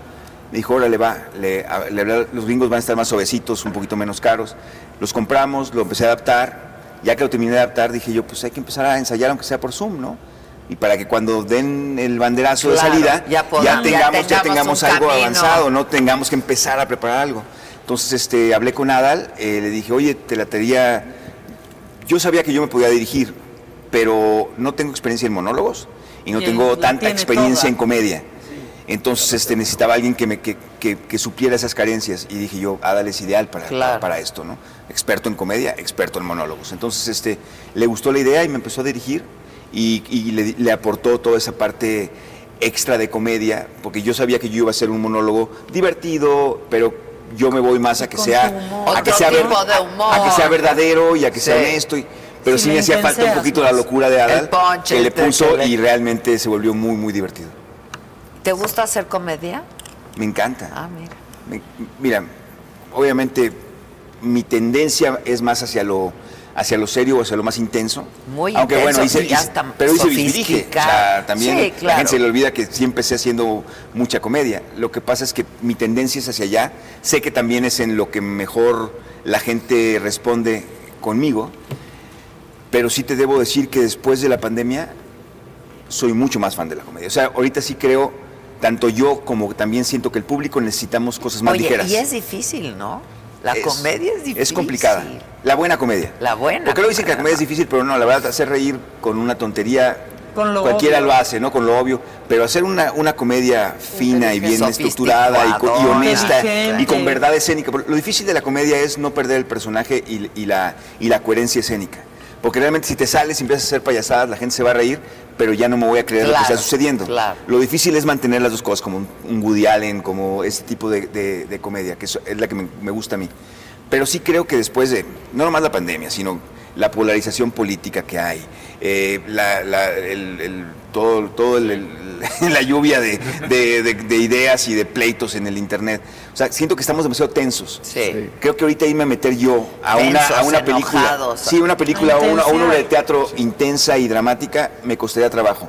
Creo que ahorita hace falta un tono más ligerito para que todos respiremos un poco Como más. un remanso, digamos. A mí ¿no? sí me hace falta tanto actuando Yo creo que como a todos. ¿eh? Alivianarse. Sobre todo en teatro. rayitas. Sobre todo en teatro. Lo que estoy haciendo en, en- en tele sí es muy intenso y, y un psicópata, ¿no? Pero, pero realmente, pero en teatro sí, para, para que valga la pena el ir, la economía, el pagar. Sí, sí, sí. el- la el- gente quiere divertirse. el meterte con un montón de gente que no sabes si van a estornudar y, Sí. y le dan de paranoico. Y aparte, pasártela tenso, Ir a intensear. es mejor llegar Digo, y a mí me encanta. Intenso, ¿eh? O sea, a la ver, verdad, veme a ver en comedia, sea, la verdad te vas a sorprender. Mucha gente se sorprende porque no, no se imagina que tengo ese lado ligero. No, que- pero está padre, hay que ir. sí, hay está que padre. ir. Ahora que podemos ir. ¿Tú sí sabes o no? Sí. No, no sé. No sé, nunca te he visto en comedia. En comedia no. He hecho, he hecho poca, pero en 2 más 2 está, está- creo, creo que se vuelve súper bien a elegante. dos más dos. Es un ¿no? trancazo. Está Mónica Dion también. Sí, es una comedia sobre swingers. Adela, es, es- es realmente una pareja que somos, este, bueno, cuando- me toca a mí, Laura Ferretti y yo, llegamos con Adal y con Mónica Dion, y Ok. ¿cómo se llama? Y somos amigos de toda la vida y de repente le decimos, tenemos una noticia que darles, somos swingers.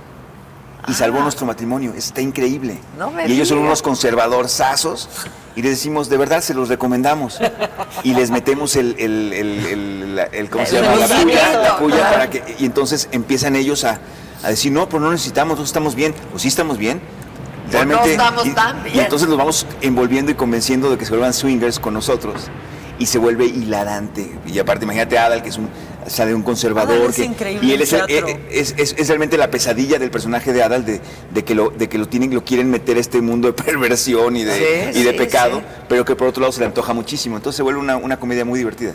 Fíjate que yo creo que Adal hoy en día es mucho mejor en teatro que en televisión. Mucho. Mucho mejor. Pero, pero aparte, yo me acuerdo que lo vi en Sueños de un Seductor hace muchísimos años y me impactó muchísimo y me parece espectacular en teatro. Yo, yo se lo he dicho como amigo, le he dicho, yo creo que como conductor llegaste a tu tope Sí. y, y, y como actor todavía te falta explotar porque eres Claro. un gran actor. Porque la gente ya sabe ¿en que qué es buen actor es? En tele y en Sí, teatro no. es un gran actor. sorprende Tanto en serio como en comedia, realmente es muy buen actor, Ada. Sí.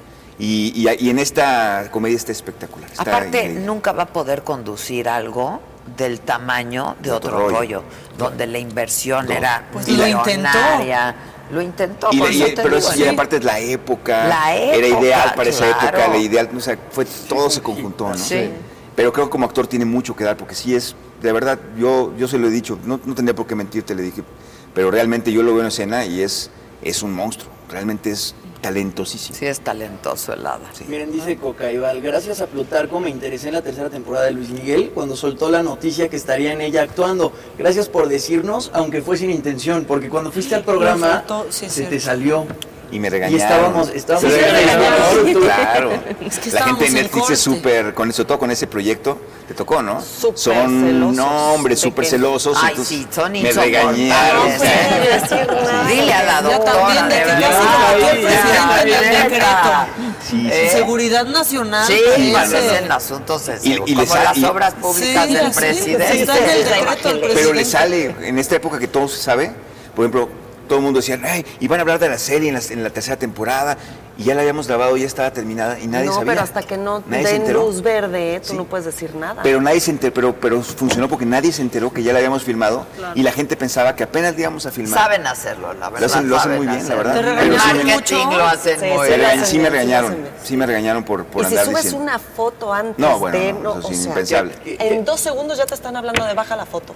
Uy. Sí, no, no, no. Sí. Como Luis Miguel ¿no? al burro. Exacto, igual. Yo les dije a ustedes en esa entrevista, es que yo iba, Sí, iba no, pero tú no estabas. Yo no este estaba. Lo que Sí. pasó es que todavía no estábamos al aire, exacto, estábamos en corte en Facebook y en YouTube. Y nos Era off the nosotros, record, era nos off dijiste, the ¿qué creen? Pero esa Que voy a estar cámara, en Luis todos Miguel la serie en la tercera temporada y Luis y yo nada más nos volteamos a ver así. Sí, nada más lo vimos Pero es secreto y estaba Facebook y YouTube abiertos. Es que siempre tenemos Facebook Sí. y YouTube abiertos. No, entonces, Era off the en record. Nadie me dijo. Sí. Pude haber dicho peores cosas. No, pero Siempre hace estamos en Facebook y YouTube. Sí, siempre. No, y, en nos avisa el Y floor luego por eso se manager. hace esa plática y eso fue lo que le pasó a Ari, porque pues, estaba- cuando pues, llegó, estábamos en Facebook y YouTube. Y No, pero Ari, no, no fue por eso. Ari es no escuchó cuando dijeron 3, 2, Dos, Sí, no, no, claro. lo dijeron. Claro. Y Sí. caminaba por el foro Vamos y al aire, radio y tele. y Sí, yo no sabía que estábamos ahí, pero oye, pero ahorita cuando antes de que llegara Adela, no, No estábamos en Facebook y ahí YouTube. no. Ahí dije Es que cosas ahí más, ahí dije cosas más fuertes.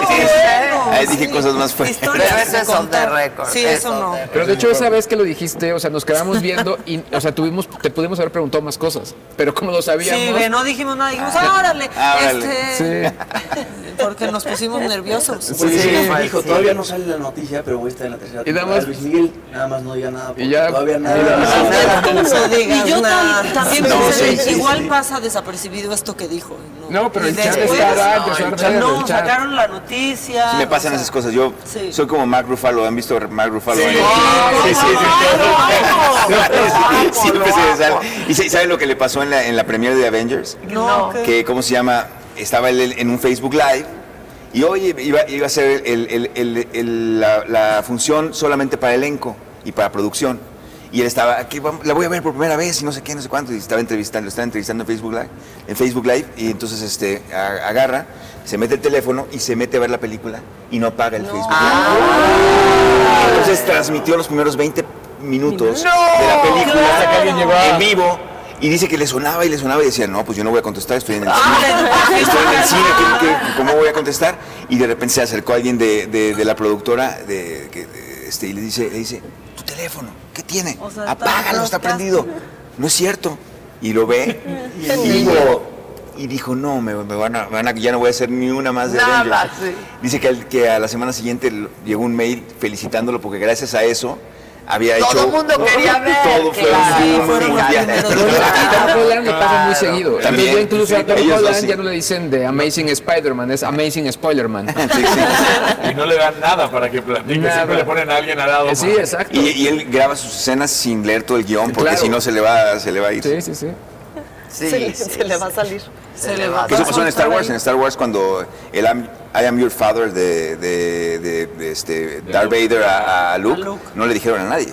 De hecho se grabó y era este I killed your father, le dice, le dijo en escena y el otro, y Luke dijo no, pero él nunca, Luke, este Mark Hamill nunca supo que luego le iban a doblar a decir Ah, sí. I am your father y hasta Claro. que la vio dijo ah ok, porque realmente no querían que, se, que- Claro, que eso, que eso se filtrara.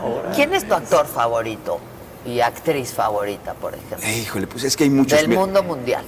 Hay muchos, pero tengo obviamente una, por, por la época en la que yo me formé, hay un grupo de actores que son los que yo admiré, que son De los Nueva actores de los. 70s, ¿no?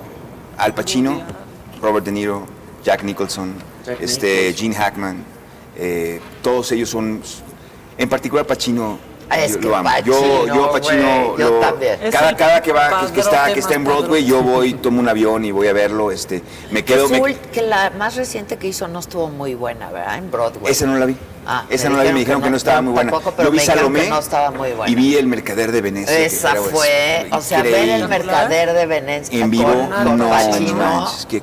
no, y, y la- y el, el- todo el montaje, pero él, No, él, él, él no necesita A mí montaje. me espectacular. gusta más De Niro.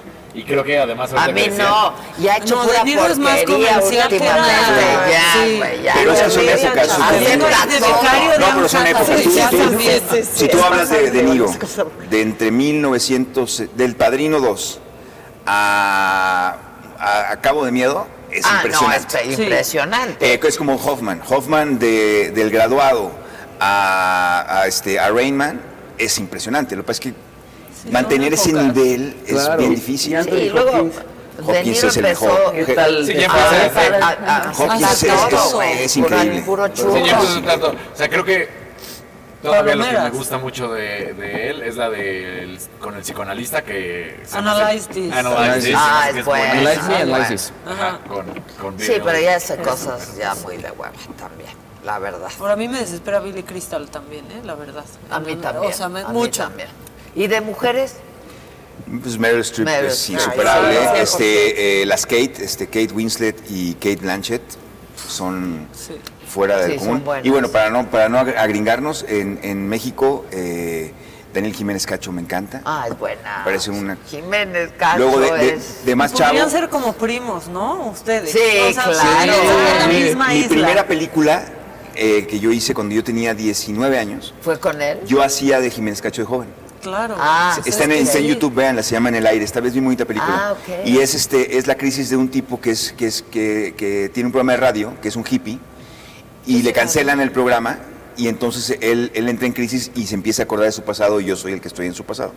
Y, y me llamaron por, por parecerme a, a- a Daniel. Fue, fue increíble. Sí, es que podrían Es que ser sí. Daniel hermanos Manos. o primos hermanos. Luego, cuando yo estaba chavo, yo me hice actor. Y es Humberto. otro nivel de actuación, es otro... Bueno, pero cuando estaba chavo yo me hice actor, yo veía novelas y veía poquito teatro, yo soy, yo crecí en Mazatlán, entonces no, no, no tenía, no, no tenía acceso a mucho teatro, pero sí veía telenovelas. Humberto Zurita y Héctor Bonilla eran Oye, Héctor Bonilla. Bonilla. Héctor, Que ayer le hicieron homenaje en los homenajes, metros, sí, estuvieron sus, Sí.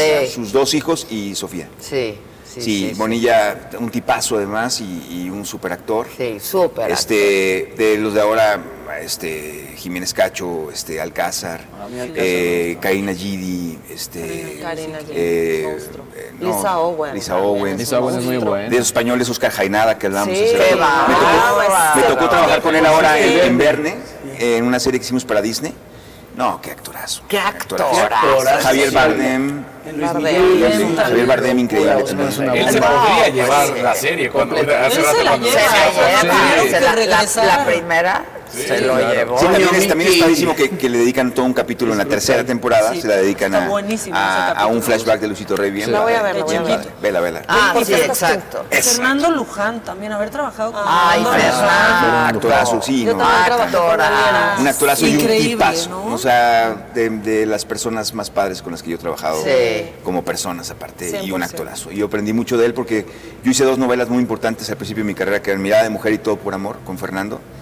Y realmente le aprendí muchísimo, porque era sobre todo su actitud en el set, su, su manera de trabajar tan relajada, sin tomarse to- todo tan en serio. Eso, eso, eso lo aprendí y me ha, me ha ayudado a... Que también te lo da la madurez, ¿no? Totalmente. O sea, te das cuenta que no hay que tomarlo tan en Y también serio, que hay él viene. que disfrutarlo. Y aparte que de, de- de la familia de la que él viene. O sea, él, él te hablaba de la actuación como, como un oficio. Claro, Entonces, él, pero él- es él que vio a su tío Fernando claro, Soler, sí. a Andrés Soler, a Domingo Soler, a su mamá. Este, se creció Tuvo entre todos 18 ellos. hijos, o sea, Y de, 11, los, de los que no se enteró ni 11, saben. 11 exmujeres. Y mira, Híjole, de- eso sí. que- No, se enteró porque, porque le cobraban el cheque de la anda acá. No. Llegaba y no había nada. Once. Fernando Luján. Dos Luján. exmujeres y 18 hijos. No manches. Sí, él- Por eso trabajó tanto.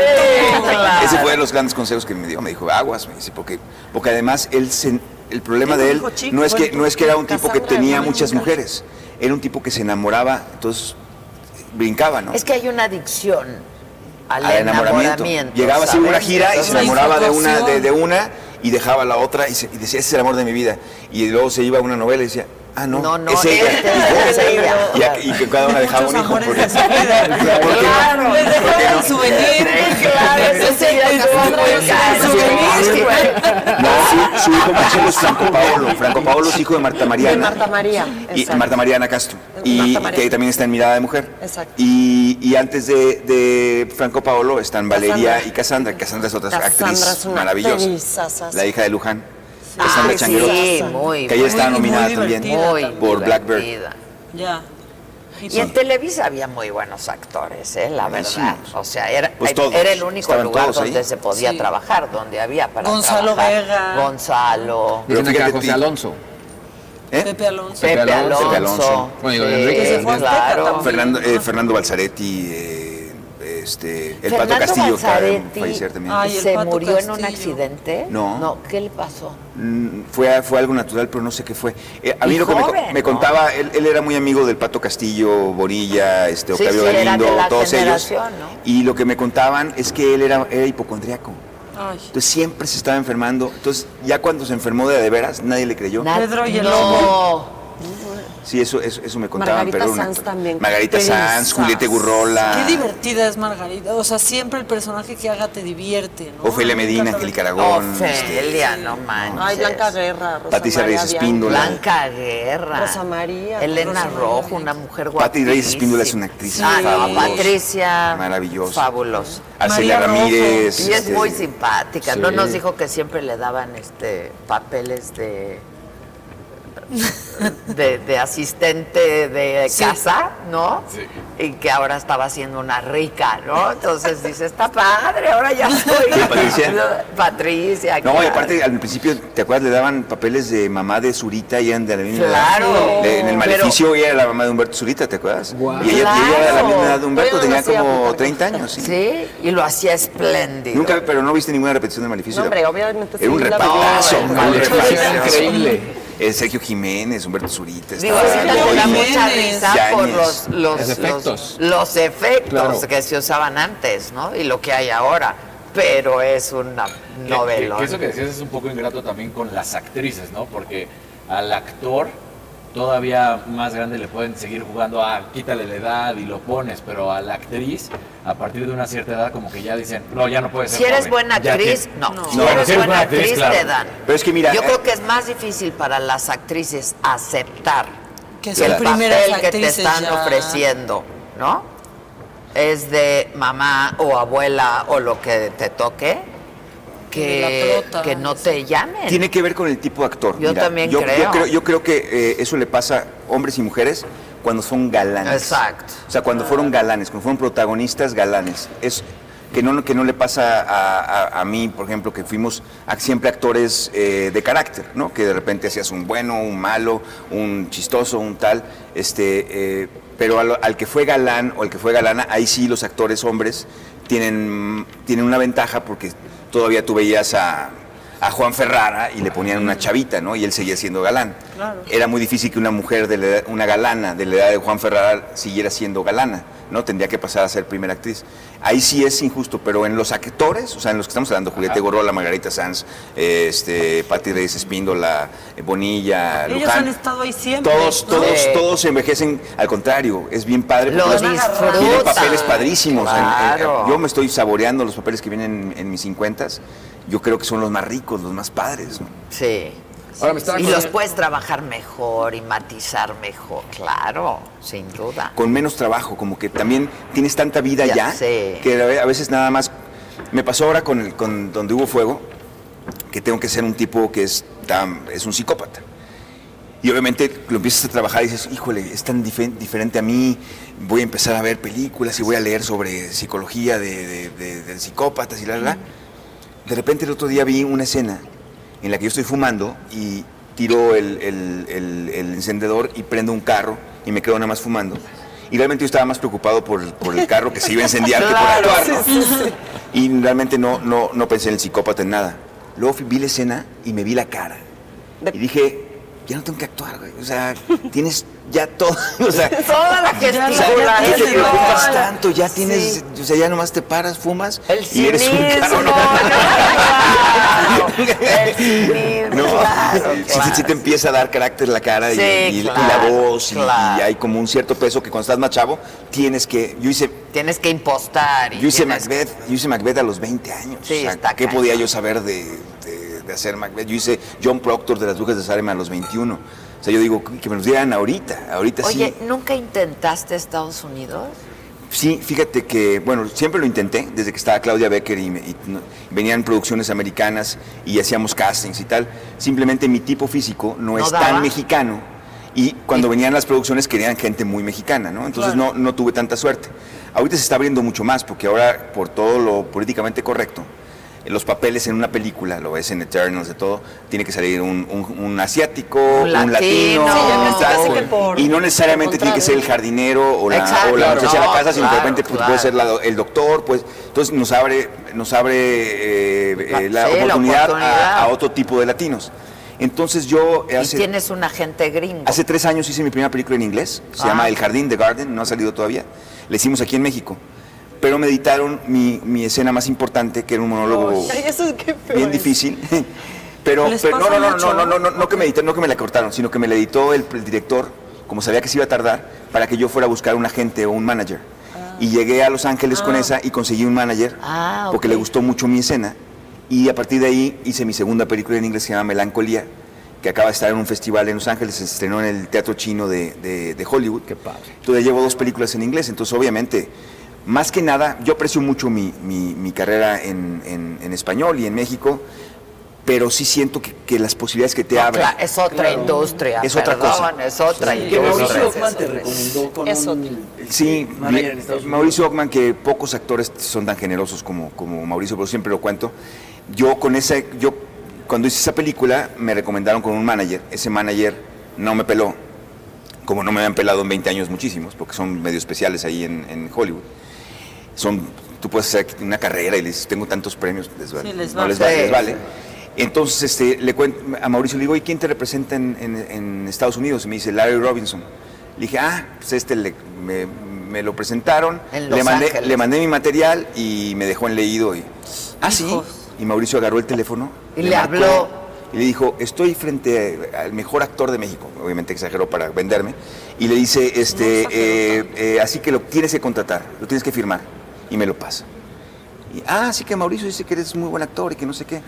Le dije, ah, no, pues es mi amigo, ¿qué quieres que diga? Pues bueno, el si lo dice, trabajo, si, ¿no? si lo sea. dice Mauricio, entonces tienes, te doy, eh, este, vente a Los Ángeles y vamos a vernos. ¿Cuándo puedes venir? Pues la semana que entra, va. Y fue al que le llevé mi escena y me, con- y me contrató y me consiguió un manager gracias a que Mauricio me, me Ah, recomendó. mira. Por Mauricio. Por Mauricio. ¿Los personajes realmente te dejan algo o más bien tú te permites decir eso? O sea, el actor luego, ay, me quedé con algo que este personaje que hice o es porque el actor juega a decir.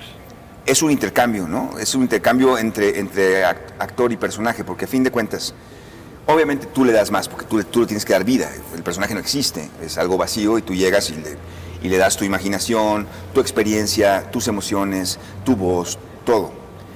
Pero, cuando, pero lo que sí te deja es que cuando tú das un personaje, por ejemplo, me tocó hacer un rejoneador, ¿no?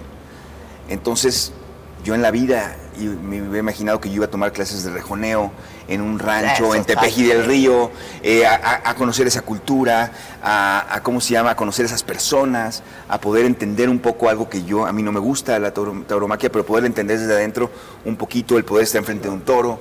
O sea, cada personaje sí te deja, porque sobre todo como a mí me gusta hacerlo, que es a veces, aunque no haga falta hacer mucha investigación, a mí me gusta meterme porque aprendo mucho, a fin de cuentas, y aunque no lo notes en mi personaje, que, que- que si supe Pero yo... sí se nota, Mm. cabrón. Sí. Sí se nota. Pero, pero yo, pero yo me vuelvo mu- mucho, o sea, yo me vuelvo mucho más, este, más leído, ¿no? Me Sí, vuelvo, o sea, aprendo mucho de que cada personaje, personaje que hago. Y además de eso, Te da. el poder interpretarlo en esos minutos en una película o serie o en una obra de teatro de esas horas, obviamente el poder entrar a vivirlo, porque lo que en mi escuela de actuación, tú cuando estás en, el, en acción, tienes que vivir, no, no mentir, no fingir, no. tienes que llegar y vivir. Si se te murió el hijo, tienes que sentirlo en ese momento y, y tienes tú toda una técnica ¿Qué para es poderlo el método? sentir. No, es... eh, Técnica Nueva York, güey. Sí, había, sí, así nos dieron Stanislavski, pero realmente yo no ni me clavo y dicen corte y se Y ya acabó. pasó. Mi, mi técnica es muy, es, es más tipo Anthony Hopkins que tipo Dustin Hoffman. Yo no, no soy de los que me meto y me clavo Stanislavski. 24 horas. Pero sí en el momento en el que estás, estás. Y, y- y- y vives. Es, No eres tú. o sea, ahora, ahora que hice lo de Que eso es melancolía. lo padre de ser actor. Vives Entonces, pero- muchas pero vidas. lo más amiga. rico de ser actor- Vives muchas Te enamoras, se- vives lo que es un lo perder un hijo. de ser actor Claro. Es, es hacer el research del personaje, ¿no? O sea, tú te tuviste que meter al mundo de los toros. Yo cuando hice paramédicos me volví paramédico, este, certificada un año. O sea, como que hacer el research, meterte a la Y vida si vas a boxear, aprendes Sí. a Y boxear. estarte seis ¿no? meses boxeando. Y a montar a caballo Creo y que a es lo más rico de, de- Claro. de- para mí, de nuestra carrera. Eso, eso es claro, Y somos- es un privilegio. Y Ahora prestar tu cuerpo teibolera, subir, y bajar de peso, Eso es súper ¿no? O fuerte, sea, ¿eh? O sea, que mol- moldear tu cuerpo para el personaje Claro. es Y somos, y somos psicólogos en acción. Pero O es lo a fin que de te cuentas, digo, vives a fin de cuentas vidas. nosotros, lo que hacen los psicólogos es estar pensando al a ser mí me humano. hubiera encantado Nosotros lo ponemos en una escena, decimos, a ver, eh, con esos ingredientes, ¿qué pasaría si a un ser humano se le muere el hijo así y en esta circunstancia y tal? Lo vivimos, lo experimentamos, lo analizamos y luego el público lo ve y aprende de eso. Entonces somos psicólogos en acción. Entonces realmente tienes que llevar algo, o sea, tienes que aprender algo. Claro. Y en el mejor de los casos, no sé si serás mejor ser humano, por lo menos un ser humano más completo, ¿no? Y, y- y eso es a lo, a lo que uno aspira. Entonces Más sí te llevas cosas. Aprendemos más mucho. con lado oscuro, sin Totalmente. duda. Aprendemos claro. mucho y empatizamos más con, con todos. O sea, Y en el mejor de los casos le ayudamos a la gente a que también empatice, porque a la hora de que ellos también ven, Claro, cuando te atrapa un tenían un prejuicio y de repente dicen, ah, yo tengo un prejuicio contra los militares, y yo hago una obra sobre un militar y ves cómo el militar este, eh, se, le, se le enferma el hijo y aún así tiene que ir a la guerra y no sé qué, no sé cuánto, te puede cambiar tu perspectiva porque estás viendo el lado humano de, como lo de Luis Miguel, de algo, de un, tú tienes un prejuicio Claro. sobre alguien y de repente le estás viendo un, un- un lado humano y te hace entenderlo más a él, entender a las personas como él, entenderte más a ti a través de lo que él vive. Entonces se vuelve algo, algo muy interesante. y nunca juzgar tu personaje. No. O sea, si te toca ser el villano, no, para Nos quedó claro con. Claudia de Casa. Sí, ya vimos. No, a ver, güey. Muy bien, A ver, es que cuando, por ejemplo, en mi oficio, cuando entrevisto a alguien, no entra este, criterio, un, un- un criterio ético o moral. O sea, tú entrevistas a alguien por la dimensión que Oye, tiene el personaje. ¿Puedo hacer ¿no? una pregunta? Sí, A mí se me quedó muy grabado el caso de Diego Riverol. así. Que, que tú lo entrevistabas y yo no me perdía tus entrevistas porque yo decía, qué mujer. O Muchas sea, gracias. No, no, no, no. Ahí fue cuando dije, guau, Adela. Pero, por ejemplo, ahí estás entrevistando a un presunto asesino o culpable. Sí, o sí, sea, sí, ahí, sí. ¿qué? Ya, yo ya entrevistándote a ti. Pero ahí, ¿qué? O sea, empatizas con él o Pues te ayuda la- la- el oficio, los años, ¿no? Y, la, y, y fue durísimo porque fue en la cárcel Sí. la entrevista. O sea, fue el día Yo que él sé, llegó a la tengo cárcel. aquí. Yo estaba esperándolo en la cárcel a que lo trajeran. Y ya sabes, el frío, el rechinar fue de noche, este, fue, y fue largo, o sea, estaba todo el día esperando esa entrevista. Y a mí me parecía que pues, era un cuate que sí se estaba dando cuenta de lo que habían hecho, porque a mí me queda clarísimo que lo hicieron entre él Y la chavita. y la chava, cha- 100%. y la chava con sus propios hermanos. Y, y, pues fue dificilísimo, porque yo decía, se acabó la vida de un cuate de 22 años. Sí, o sea, va a pasar más Ya tiempo en la cárcel la que se le acabó. lo que la pasó afuera. Pero, afuera, pero yo esas son las, las entrevistas que aprecio. No sé si te pasa a ti, pero a mí me, me choca mucho esta, esta nueva tendencia de que el periodista tiene que ser un paladín de la justicia. ¿no? Ah, no, no, que ves, no. que ves al, periodista. O, o sea, hay, hay uno en Sí. particular que admiran mucho que, que vive en Estados Unidos que llega y entonces eh, entrevista a. ¿Y que es a- mexicano? Ah, sí, que, sí, que, que- que- que entrevista, que entrevista a Maduro y entonces, gusta, y entonces llega, la llega, llega, llega a Porque la- él- confrontarlo él, y a- él quiere ser la noticia, y- ¿sabes? O y, sea, y, y no te deja, y aparte no te deja conocerlo. Si alguien llega, llegara y se relajara con Maduro y, y empezara a realmente decir. Pues yo lo entrevisté. Y tú a lo hiciste Maduro, por acá y Pero por además lo entrevisté te antes que- y a mí me secuestró durante 24 horas acuartelada ahí en el cuartel militar iba a hacer la entrevista y me tuvo, no podía yo salir ni por una, un agua, Sí, ni por un refresco, secuestrada. Jamás lo conté. O sea, porque para mí quien se tiene que lucir al final y quien es el centro de la historia es mi entrevistado. Si por algo lo estoy buscando, carajo. Pero ¿no? pareciera que, que ahora Y cuando. a mí el periodismo justiciero no me gusta. Yo creo que ese es otro departamento. Porque además- porque además yo no soy ministerio Es muy público. chafa, se vuelven, se vuelven o sea, eh, los, los que los pro 4T y los anti 4T. Dices tú, pero ¿y, los del medio? No puede haber uno que diga, a ver, yo quiero, yo quiero entender qué tiene esta persona en la cabeza, porque tiene acá los que le aplauden y acá los que lo Claro, juzgan. no, no, no, pero- Y, y eso, es- y en el, en el deporte igual. Tienes que, ay, es que este viene y este es pro América, entonces va a hablar de. Y digo, no, a mí, me- a mí me gusta que realmente Aparte, alguien analice a ver, todo. yo ¿no? creo que hay formas, Sí. ¿no? Sí. O sea, yo ahorita le pregunté al, al gobernador, ¿y cómo estás, gobernador? Muy feliz. Y le digo, ¿de qué? ¿No? y, y para mí esa pregunta ya es Ya lleva algo, sí.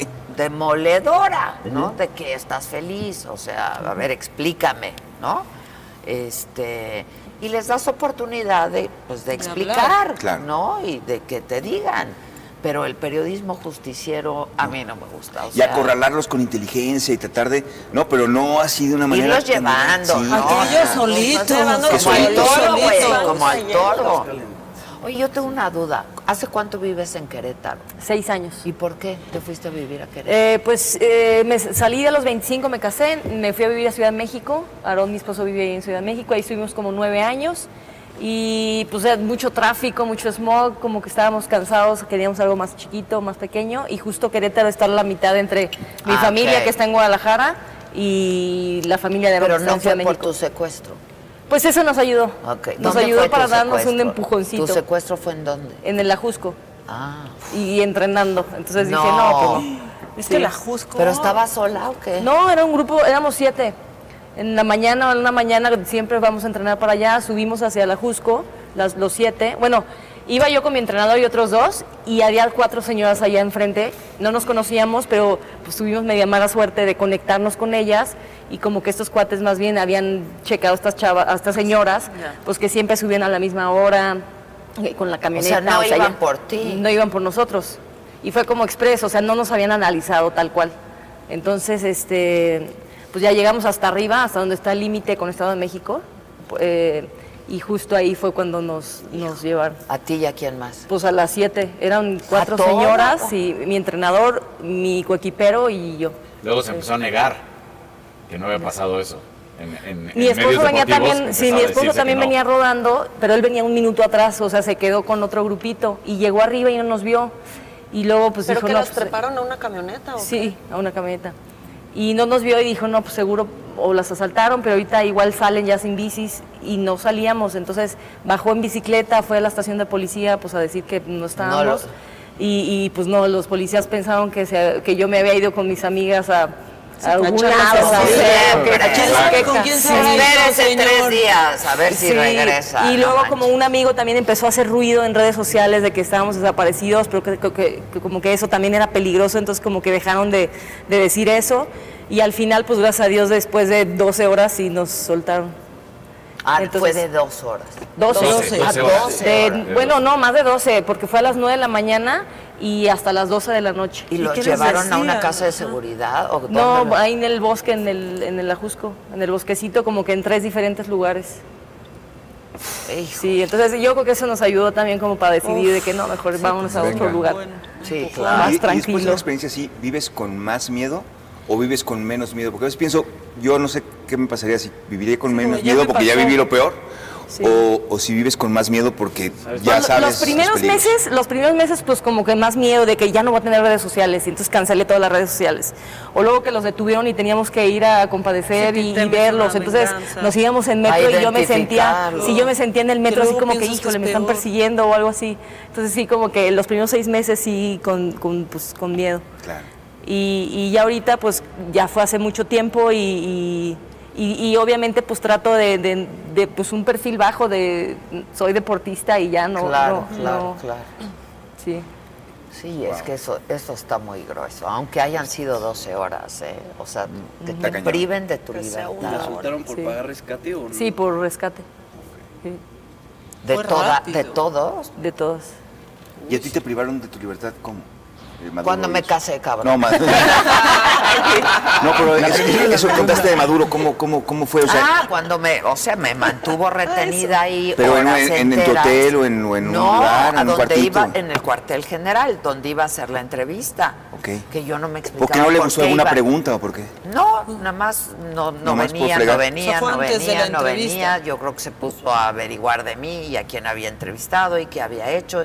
Y me tuvo ahí como 14 horas. O vio sea, que- pero en un cuartito, en donde Tenía dices, voy a salir, sí. no voy a salir, ¿qué pedo con Sí, este ¿qué está cabrón? ¿No? O a lo mejor le gustaste y decía, ¿cómo me la ligo? No, Voy a averiguar cómo. Y si sí, había otras maneras. Otras Sí, maneras sí. de tener un encerrón. A ver, ahí no, no sentí miedo, ¿sabes? O sea, sí me generó un poco de ansiedad. Incertidumbre, y ¿no? Ansiedad. Y además de decir, pues, me la va a dar, no me la va a dar. O sea, me va a tener aquí hasta mañana. ¿Qué va a pasar? Claro. Y te la dio al final. Y, y al final me la dio. Y yo hice una crónica de cómo había sido la entrevista, pero no, o sea, no lo, no lo hice como me secuestraron y me retuvieron y me quitaron el material y la Se chingada. estaba protegiendo. Sí, sí, ¿no? sí. Y a la semana de que pasé la entrevista, en el programa este que hace, Aló Presidente, dijo, esta periodista de la micha que vino. Y me empezó a tirar y tirar y tirar. Y entonces ya sabes, todos los madu los Maduro Maduro lovers. lovers se me echaban encima y me amenazaban y la chingada. Pero bueno, yo creo que Que está cañón. Yo, vi- yo viví en Venezuela un año.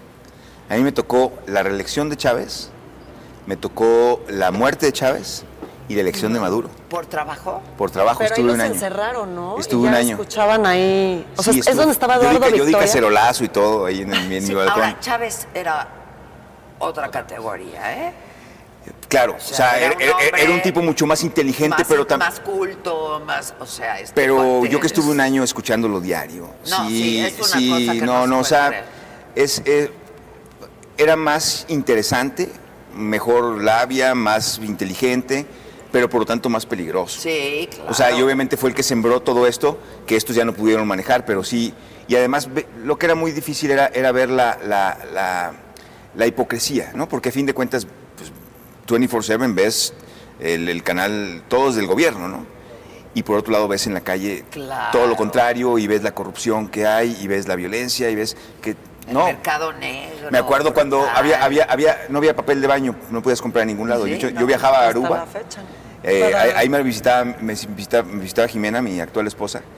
Y luego se reía de mí porque me, me- me veía que me llevaba del, del Sí, hotel el papel de baño. llevé, de México me llevé. De papel, papel de baño y detergente no había.